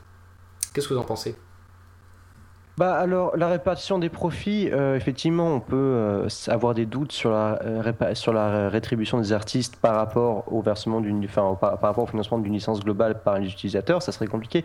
Simplement, euh, il faudrait d'abord s'attaquer à la rétribution des artistes qui sont rétribués par des majors selon des systèmes complètement aberrants où en fait euh, les ventes des euh, euh, ventes des petits artistes qui arrivent quand même à vendre quelques albums servent à financer les salaires des Johnny Hallyday et des Michel Sardou et de mecs comme ça. Euh, il faut, il faut, vraiment, il faut s'intéresser à la façon dont, euh, dont la, SACEM notamment, alors c'est pas une major, mais la SACEM va euh, rétribuer les uns et les autres. C'est complètement fou la façon dont les grands, grands groupes, quand, quand les, quand Universal, quand des groupes et Sony vont rétribuer leurs artistes, c'est absolument aberrant et et alors, on peut effectivement, on peut, on peut avoir des doutes sur l'efficacité d'une licence globale, mais mettons tout à plat à ce moment-là. Si, euh, si on estime que la licence globale n'est pas une bonne chose, eh ben, il faut d'abord se dire que la façon dont les artistes sont rétribués aujourd'hui est une chose catastrophique. Euh, Mm. C'est une question de priorité, quoi. Je- Il vaut mieux choisir la solution la moins pire, quoi. Voilà, c'est ça. Le problème, c'est la SACEM qui est complètement obsolète, dit Patrice dans le chat. Ouais, qui est complètement opaque aussi, c'est ça le plus gros problème. Obsolète, euh, moi c'est vrai que sur, sur le principe de la 16 je je sais pas, je suis assez partagé. Euh, c'est simplement le fonctionnement absolument opaque et euh, la vie de, de milliardaires que mènent, enfin j'exagère bien sûr, la vie de milliardaires que mènent ces grands dirigeants. C'est vrai que. C'est ouais, vrai que Bernard. Milly avait été épinglé sur ses rémunérations qui, si je ne m'abuse, étaient de, 20 de 200 000 euros par an, ce qui est, Mhm. ce qui est pas rien quand même. non, Euh, ce qui est pas rien, mais sans compter les avantages en nature, hein, qui sont très nombreux. Pour, euh, Euh, Il y a Euh, aussi des désavantages en nature, hein, parce que par exemple, il reçoit les CD de la Starac. Et il et, et- et ils doivent, ils doivent euh, la, la voix de Pascal Nègre pendant toute la journée. Enfin, certains, c'est horrible, quoi. Enfin, les pauvres. Euh, euh, alors, euh, la- la- une question qui était aussi abordée dans le chat, là, je, je vais, je vais quasiment faire le relayeur du chat, là, euh, c'est la question de l'impact sur le spectacle vivant euh, de, de- bah, du téléchargement. Euh, Est-ce que justement ça me rappelle un graphique qu'avait sorti euh, euh, le, blogueur de, de Read Write Web France qui avait donc sorti un graphique sur son blog qui montrait que les profits de l'industrie de la musique avaient globalement en Grande-Bretagne augmenté entre 2000 et 2004 euh, non entre 94 et 2004 parce que même si la chute parce que même si les profits du disque chute, je suis fatigué, euh, les profits des concerts augmentaient. Est-ce que au final la musique va si mal que ça? Alors, euh, il, faut, il faut être clair, euh, les concerts et les ventes d'albums, l'argent ne revient pas aux mêmes personnes. Les concerts sont organisés, certes, en collaboration avec les maisons de disques dans certains cas, et encore pas dans tous. Et, euh, mais ce sont des boîtes comme euh, Clear Channel qui organisent les concerts des euh, gros groupes internationaux tels que U2 ou les Rolling Stones. Et, euh, et concrètement, les revenus engendrés par la tournée de U2 et des Rolling Stones ne, euh, ne, bé- ne bénéficiera, bénéficiera pas beaucoup à leurs maisons de disques respectives. Enfin, il y a, il y a quand même de fortes chances pour que les maisons de disques aient déjà investi dans les concerts. Évidemment, mais enfin, le rapport est un peu plus flou que par rapport aux ventes d'albums. Mais euh, il, faut, il faut aussi être clair sur les ventes d'albums.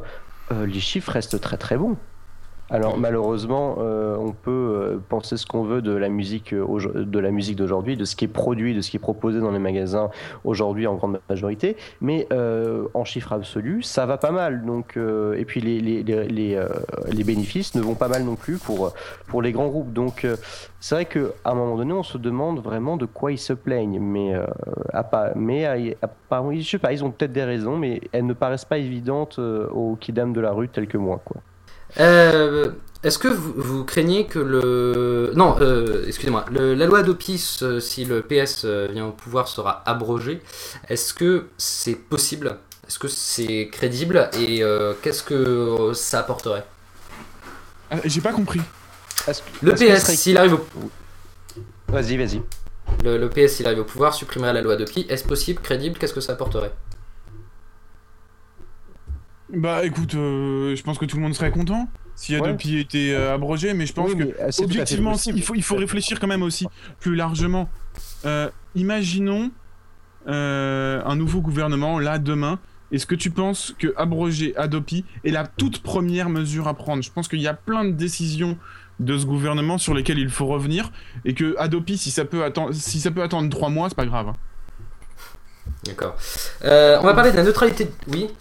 Non mais je veux dire après une fois que une fois qu'on ait, par- qu'on ait parlé des, des- vraiment des, des sujets importants qui sont la crise etc etc etc etc si Adopi pouvait être euh, comment dire Ah mais bien sûr, tout le monde, on est d'accord bah oui. on est d'accord mais après enfin euh, l'idée c'est qu'il n'y ait pas que ça euh, est-ce que vous pensez pas qu'il y ait derrière une réelle comment dire il n'y ait pas derrière un réel besoin de discussion de débat autour justement du droit d'auteur? Parce que c'est vrai qu'on en parle beaucoup Je pense, en fait. je pense peut-être je me trompe, mais c'est un débat qu'on avait avec LP euh, sur le droit d'auteur. Et en fait, le constat, c'est que sur le droit d'auteur, aucun des partis, euh, si on prend du NPA jusqu'au parti dont je voulais pas parler tout à l'heure, ne remet en cause le droit d'auteur.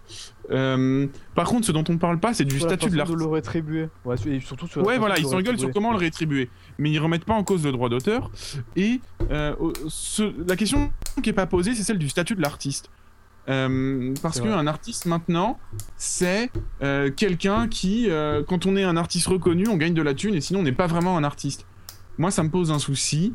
Euh, J'aime bien aussi euh, l'idée d'un. euh, si tu veux, dans une société que je préférerais, le travail serait plus partagé et les gens ne consacreraient pas entièrement leur temps de travail à un travail mécanique euh, ils auraient aussi du temps dégagé pour assouvir leur passion et créer. Et je pense que c'est compliqué que artiste ce soit un métier part entière uniquement.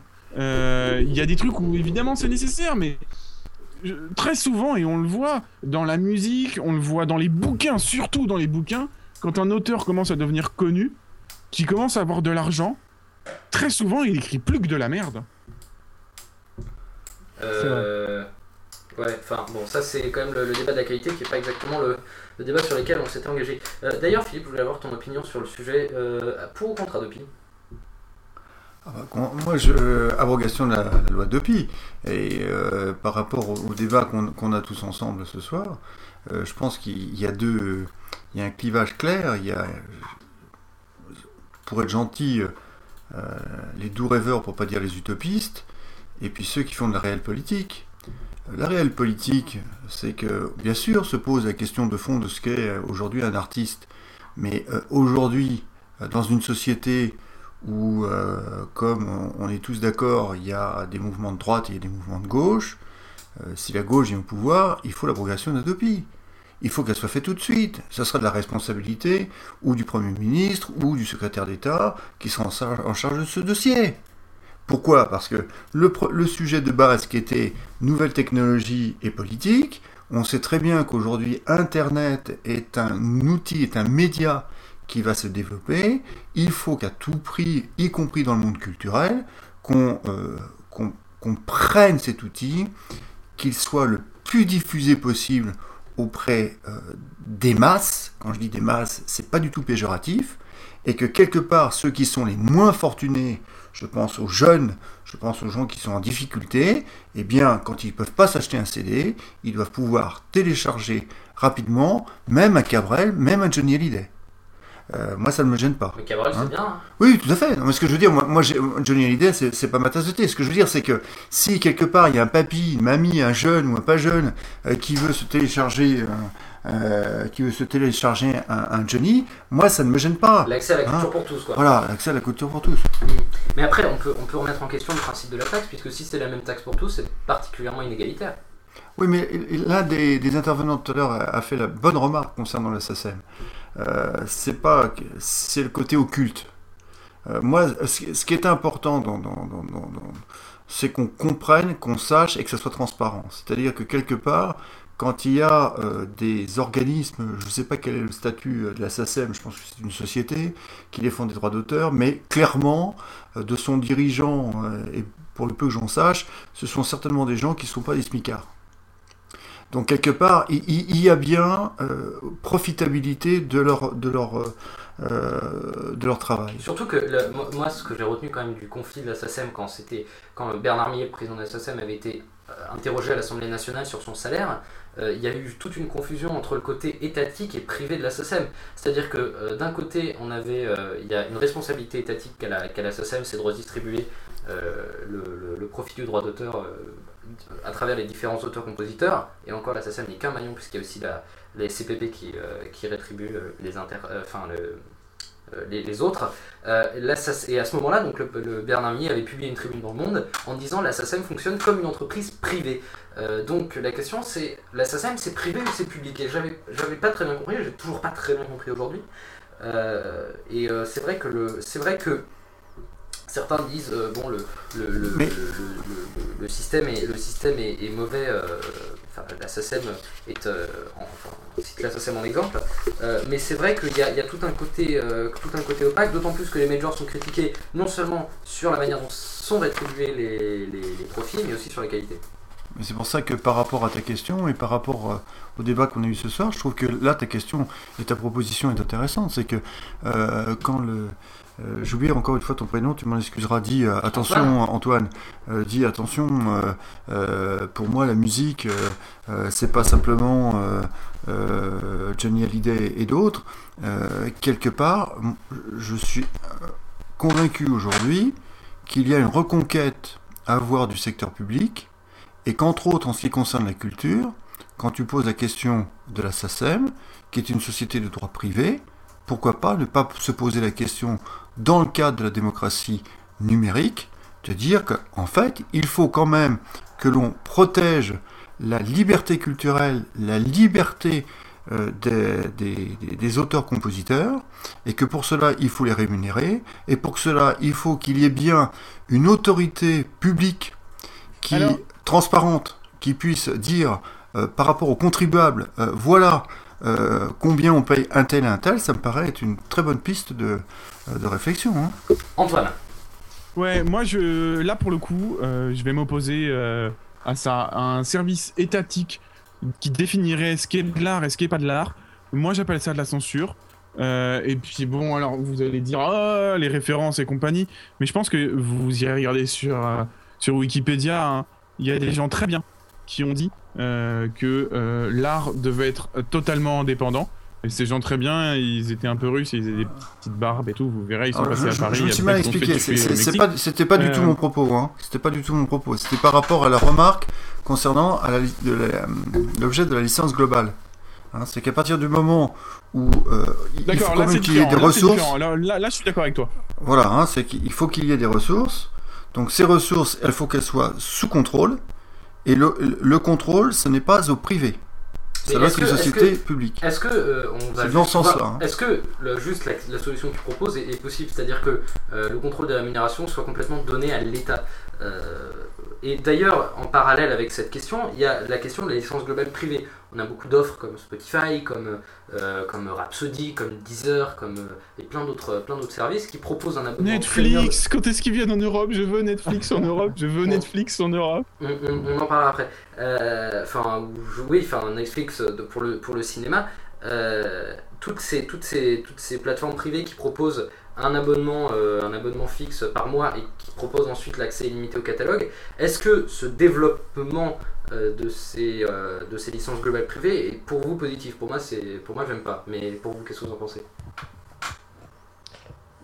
Euh, moi, je, moi non plus, je, je n'aime pas vraiment. Je trouve que Deezer et Spotify, c'est une mauvaise idée parce que on, parce que comment dire, soit on, offre un accès à toute la musique, soit on ne l'offre pas du tout. Et quand on va sur Deezer et qu'on ne trouve, enfin à ma connaissance que je n'y vais jamais, comme je viens d'expliquer, et qu'on n'y trouve aucun morceau de Led Zeppelin, euh, on est dans une aberration et pour celui qui découvre la musique, il part sur de mauvaises bases, des bases où Led Zeppelin n'existe pas en tant que groupe, et là on est euh, dans la catastrophe forcément si on veut se faire, euh, si on veut se créer une culture musicale. Donc les licences globales privées, euh, non, c'est dangereux, c'est mauvais, ça fausse, ça fausse la perception d'un certain milieu artistique. C'est c'est pas c'est pas bon. Je trouve ça. Mais c'est pas pas, pas, une question de censure là, c'est juste que les non, les, oui, c'est pas de Zeppelin. Ce, ce n'est pas une question de censure.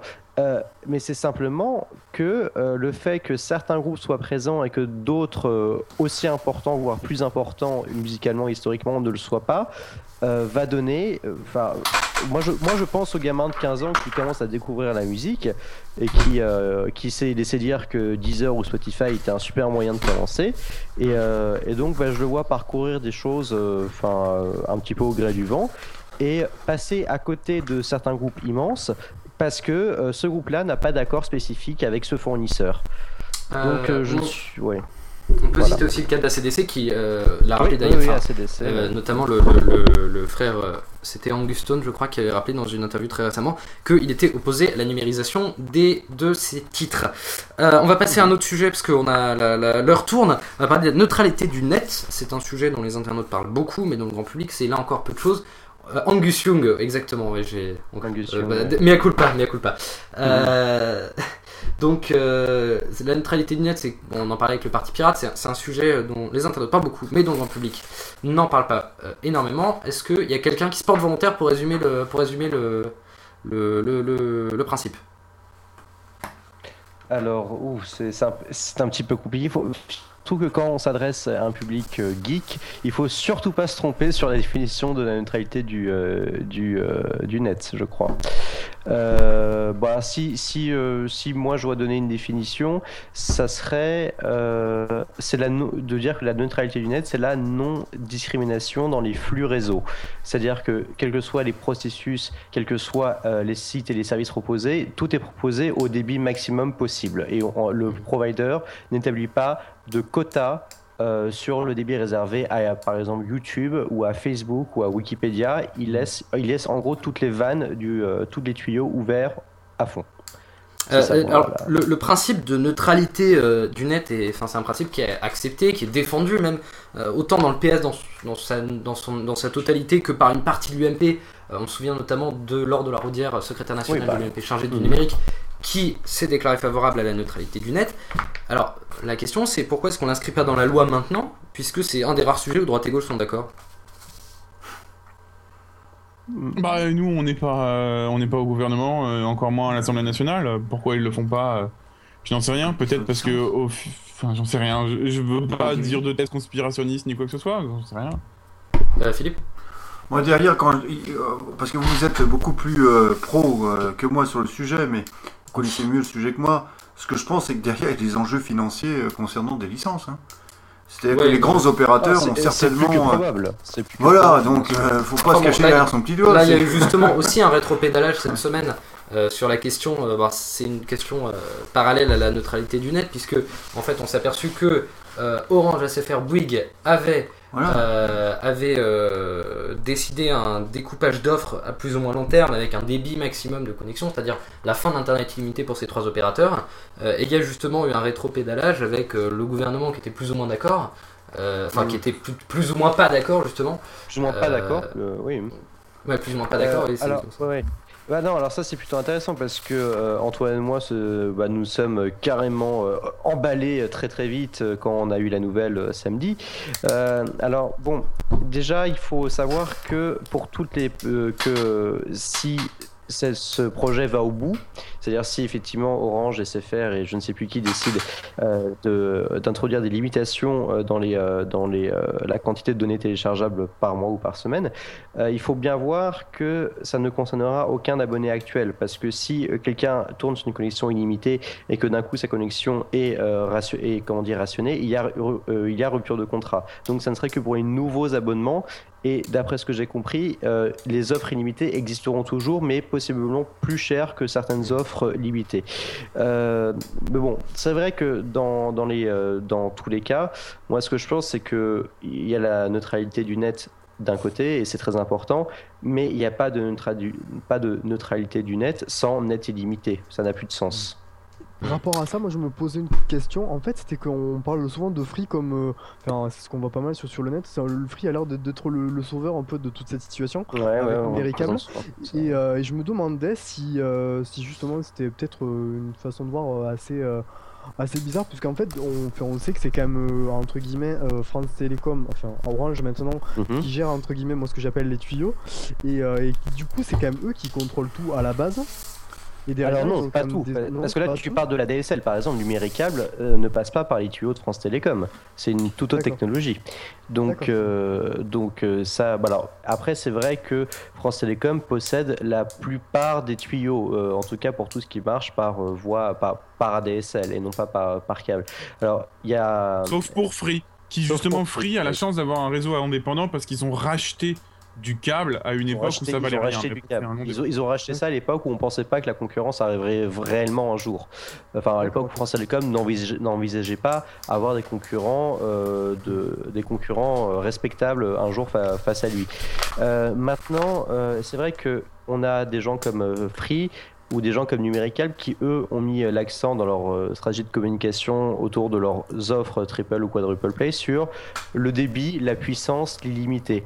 Euh, ils, peuvent pas, ils ne peuvent pas se permettre euh, d'annoncer qu'ils euh, éventuellement reviendraient sur le caractère illimité de leurs offres internet parce que là c'est un suicide commercial pour eux.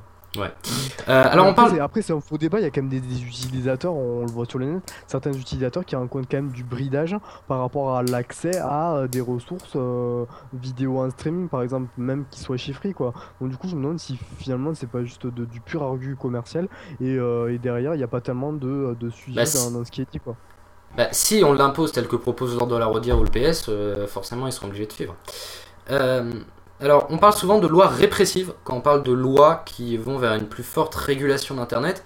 Et on cite souvent Adopi et Lopsy comme les deux principaux piliers de ces lois répressives. Est-ce qu'on peut pour autant les mettre dans le même sac?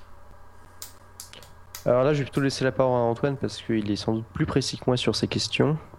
Mettre dans le même sac Adopi et Lopsy Hmm. Non, non, je peux, je mettre, je ferai pas ça. Je dirais qu'évidemment, c'est fait par un même gouvernement qui a une même logique et que derrière, c'est pour installer un système. Euh, mais, mais mettre dans le même sac, enfin, le parallèle me semble compliqué. Bah, c'est justement. la LOPSI, c'est quand même beaucoup plus global, quoi. Donc, effectivement, dire que. Ah, la c'est une loi de sécurité Ouais. intérieure. Ouais, ouais, donc c'est que- ça, la LOPSI, c'est, ce sont plusieurs dizaines d'articles euh, qui concernent euh, beaucoup de secteurs différents de la vie, euh, de la vie quotidienne des Français. Donc, euh, effectivement, Adopi n'est qu'une toute petite, euh, je sais pas, une toute petite émanation, et c'est pas le mot qui convient parce que ce sont deux projets séparés. Mais euh, ça, disons que sans mettre ça dans le même sac, ça, ça, ça ressort d'une même logique et d'une même façon de faire, effectivement. Mais alors, euh, régulation, c'est un mot qu'aiment pas vraiment les internautes actifs, parce que, enfin, quand on parle internet, hein, le mot régulation.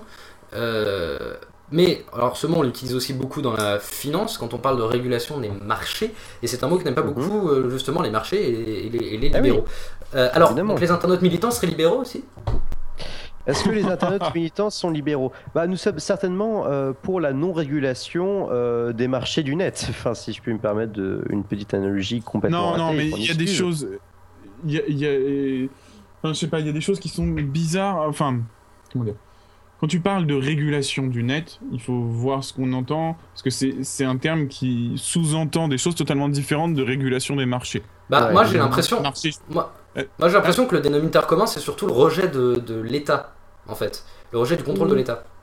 Non, euh, je, je, je pense pas. hein.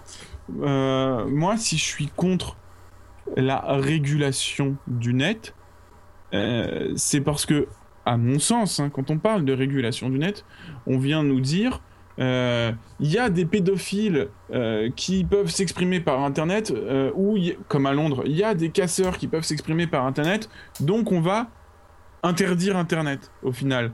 En gros, pour moi, le problème, la régulation d'Internet, très souvent, c'est du minority report, c'est-à-dire combattre un crime avant qu'il arrive. Et moi, je veux pas vivre dans une société où on flique tout et où, euh, sous prétexte de se débarrasser de 1% de crimes qui, effectivement, pour lesquels il faut lutter, euh, on va empêcher tout le monde de faire. Je pense que les infractions, elles doivent être pénalisées à partir du moment où elles sont faites. Et on ne doit pas pénaliser l'ensemble de la population pour des infractions susceptibles d'être faites par une fraction, une sous-fraction même de cette population. Donc tu considères comme Darkfido 533 sur le chat que les pédophiles sont le cheval de Troie législatif en quelque sorte. Bah bien sûr, bah je suis pas le seul, on n'est on n'est pas les seuls. hein. Oh, bah, Oui, disons qu'on on le, on le répète suffisamment fréquemment de- dans les épisodes de Polygeek, euh, ce c'est toujours une question de, de cheval de Troie ou de bouc émissaire. Parce que euh, la, la masse des, euh, des sites pédophiles sur Internet par rapport à la masse totale des sites, euh, est-ce que c'est même quantifiable? Est-ce qu'il ne faudrait pas parler en 10 puissance moins euh, 40 euh, Je ne sais pas. Donc, euh, c'est euh, Internet, Internet est à, 4, est à 99, période 9, une bonne chose. Hmm. Il faut le dire. Paul Jor- Alors Paul Jorian est un économiste geek euh, puisque euh, il vit en partie des dons sur euh, son site internet et justement il vient de sortir un bouquin qui s'appelle La guerre civile numérique. Alors il dit ceci dans un entretien accordé à OVNI. On en parle beaucoup dé- dé- décidément d'OVNI. Euh, L'événement déclenche. Alors il dit à propos, de, à propos du terme la guerre civile numérique, il dit L'événement déclencheur a été le refus de PayPal et de Mastercard de transmettre à Wikileaks les donations qui lui avaient été faites. Du point de vue des règles du commerce, c'est incroyable, c'est une chose qui ne se fait pas, c'est tout simplement interdit par la loi. Là, il s'agissait clairement d'une interférence des pouvoirs publics, d'une décision du gouvernement américain pour sanctionner Wikileaks. C'est une déclaration de guerre qui vient d'en haut du gouvernement américain contre un mouvement citoyen, en l'occurrence Wikileaks. Est-ce que c'est pas un peu fort comme terme, guerre civile? Bah, euh, c'est vrai que guerre, euh, de la même façon que prise d'otage, c'est des termes que j'aime bien réserver à ce qu'ils définissent vraiment. Donc, euh, effectivement, je dirais que c'est exagéré de parler de. Dans, dans une guerre, il y a des morts. Pour l'instant, il n'y a pas encore de morts, donc euh, il faut, il faut, il faut relativiser, effectivement. Antoine Ah, Une guerre civile, c'est un pays qui se déchire ou euh, des familles sont séparées, donc faisons attention aux mots. Mais souvent, Moi, je on- partage totalement l'avis de Fabien. hein. Mhm. Euh, de l'autre côté, c'est vrai qu'il y a énormément de, Enfin, ça soulève quand même un problème, mis à part cette question de, de-. Euh, il y a quand même la question euh, de l'interférence des pouvoirs publics, et notamment, tu parlais justement de, l'intervention de l'État sur Internet. Est-ce que. Bon, on peut ou pas approuver ce qu'a fait Wikileaks, est-ce que pour autant, comment dire, est-ce qu'on peut trouver une, une justification à ce qu'a fait le gouvernement américain envers Wikileaks? Alors, Je pense qu'Antoine et Fabien vont être d'accord sur la, sur la réponse, ça va être non, mais... Euh, hmm, non, on peut, on peut à mon avis difficilement, euh, difficilement être d'accord parce que euh, si il serait, il se, s'il se révèle comme on, comme c'est certainement le cas, que le gouvernement américain a fait en sorte de bloquer.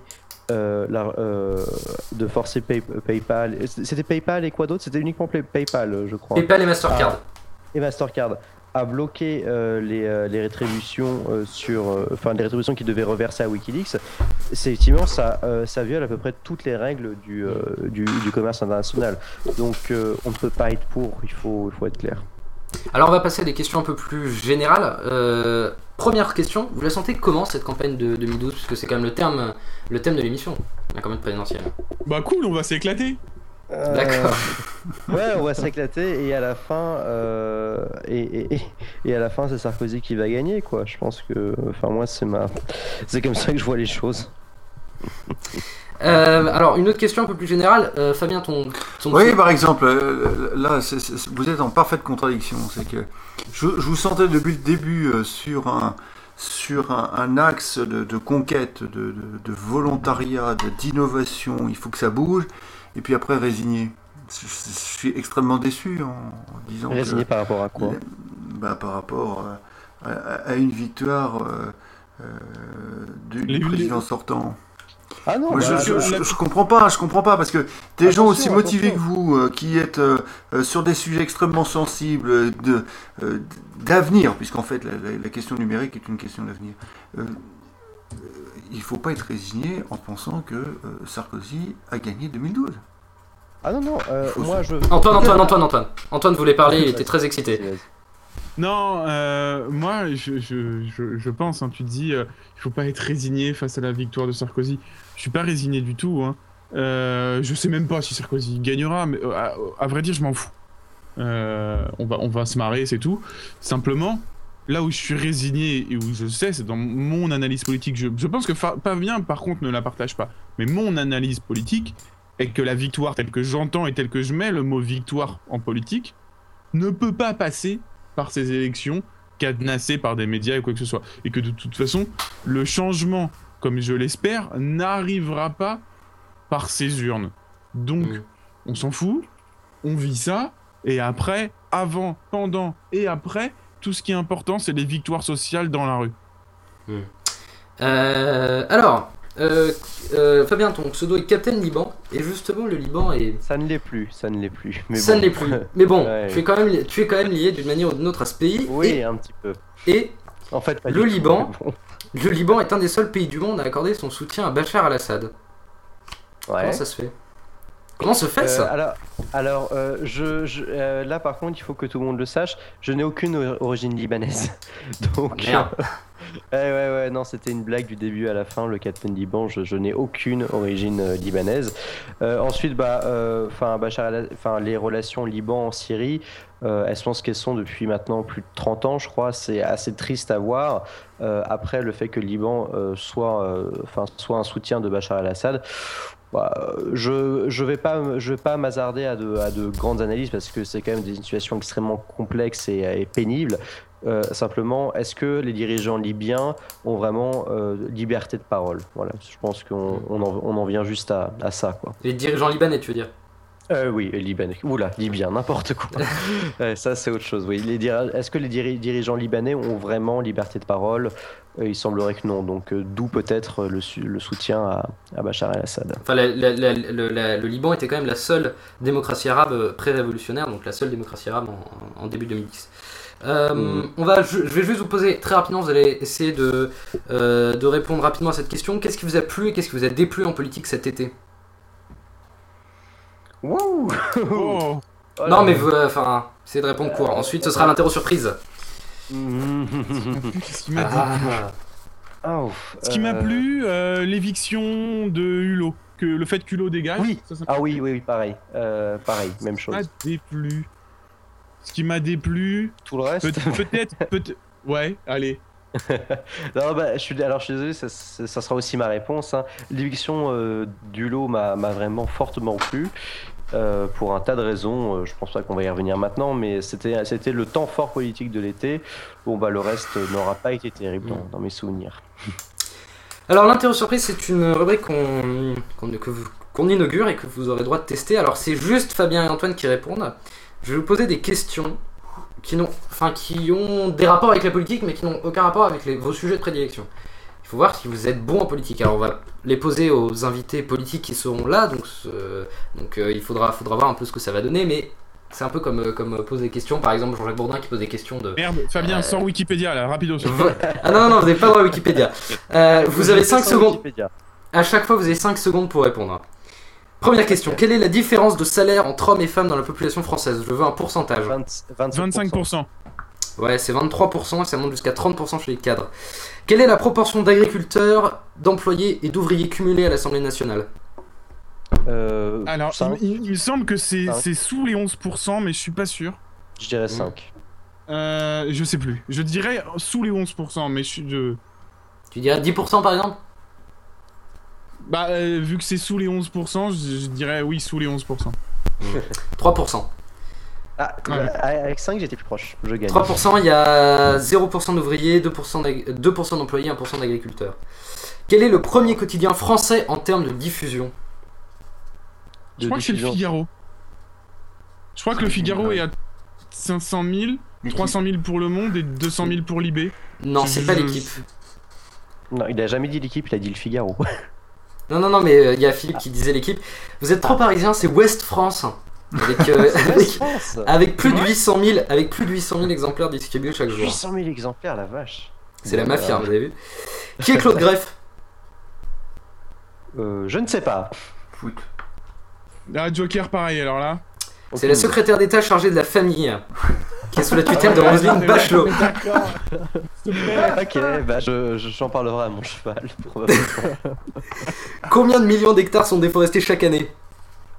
Dans le En monde France dans le monde Selon la WWF.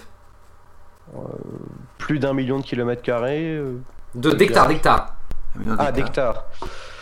Waouh euh, Bah comme, comme notre ministre de l'Agriculture, je ne sais pas vraiment ce que c'est qu'un hectare, donc... euh, Un hectare, c'est 100 mètres fois 100 mètres, ouais, donc c'est euh, cent- c'est- c'est- c'est 10 000 mètres carrés. C'est 10 000 mètres c'est 10 000 mètres carrés. Je... Wow. Faut vraiment t'avancer une réponse parce que t'es comme moi, tu n'en sais rien. Ouais, non, Il faut savoir que tu ne mets jamais les pieds en dehors du périph', donc euh, bon. C'est vrai, c'est vrai. Ouais. Paris est dé- déforesté. Hein, j'ai Ouais, ouais, la, la, défo- la, défo- Restez, ça sera ma réponse. la déforestation est un, est un grand fléau à Paris, c'est 18 millions d'hectares qui sont déforestés chaque année. Quelle est la capitale du Kazakhstan? Almaty. Non, Euh, si, c'est pas loin, c'est pas plus- loin. C'est c'est plus Alma-Ata, c'était Alma-Ata et c'est devenu Almaty. Non? C'est Astana. Ah oui, Astana. Ouais, effectivement. Ouais, ouais. Kazakhstan, pays tristement célèbre à cause du film Borat. Qui est le président tunisien? Président par intérim. Hmm, son- Président par intérim tunisien. Mais bah, ça. Je ne sais pas. Je ne Ouais, sais bonne, pas. réponse de, bonne réponse de Philippe Foued Mebaza. Voilà, c'est terminé pour, euh, c'est terminé pour l'interro surprise. J'espère que les. C'est dur, J'espère j'ai- j'espère que les députés trouveront ça aussi dur. voilà. Euh, bon, bah, on va pouvoir y aller. Euh, donc, c'est la fin. Et merci beaucoup à vous d'être venus. Euh, donc, c'est la, Ah, la merci fin à ce- toi de nous avoir invités. Hein. Ouais, c'est- voilà, c'est la fin de la pro- de la- de l'émission. Merci Greg. Merci à vous. Euh, merci Philippe. d'être venu. Merci, merci en- encore. hein. Euh, alors, Boroche Fabien, on rappelle, Polygeek reprend dans quelques jours la saison 2 euh, avec un l'épisode numéro 30 si je ne m'abuse. Ça- 32 en fait. Ouais. 32. Non, 31. D'accord. Non, 31, 31, ça sera 31, 31. Ouais. Euh, on rappelle le site donc polygeek.fr et oula, euh, le jingle est un peu trop fort. Euh, polygeek.fr donc pour euh, pour pour le podcast et saltimbanque.net pour ton podcast Antoine, c'est ça? Ouais, tout à fait. Alors, euh, je tiens à préciser que votre serviteur, moment autopromo, et Greg, euh, qui se trouve de l'autre côté euh, du, de Skype, seront euh, présents pendant le live de 35 heures qu'organise Pod Radio entre le samedi 27 août 6h et le dimanche 28 août 17h. Euh, et voilà, et donc euh, il y aura aussi les Podcast Awards à 20h le samedi. 2012 émissions, c'est aussi sur le web, c'est 2012émissions.fr, c'est sur Twitter, c'est sur Facebook, c'est sur iTunes très très bientôt, on croise les doigts pour la validation, et sur Pod Radio, la web radio des podcasts. On se retrouve dans deux semaines avec probablement un invité, et d'ici là, portez-vous super bien, ciao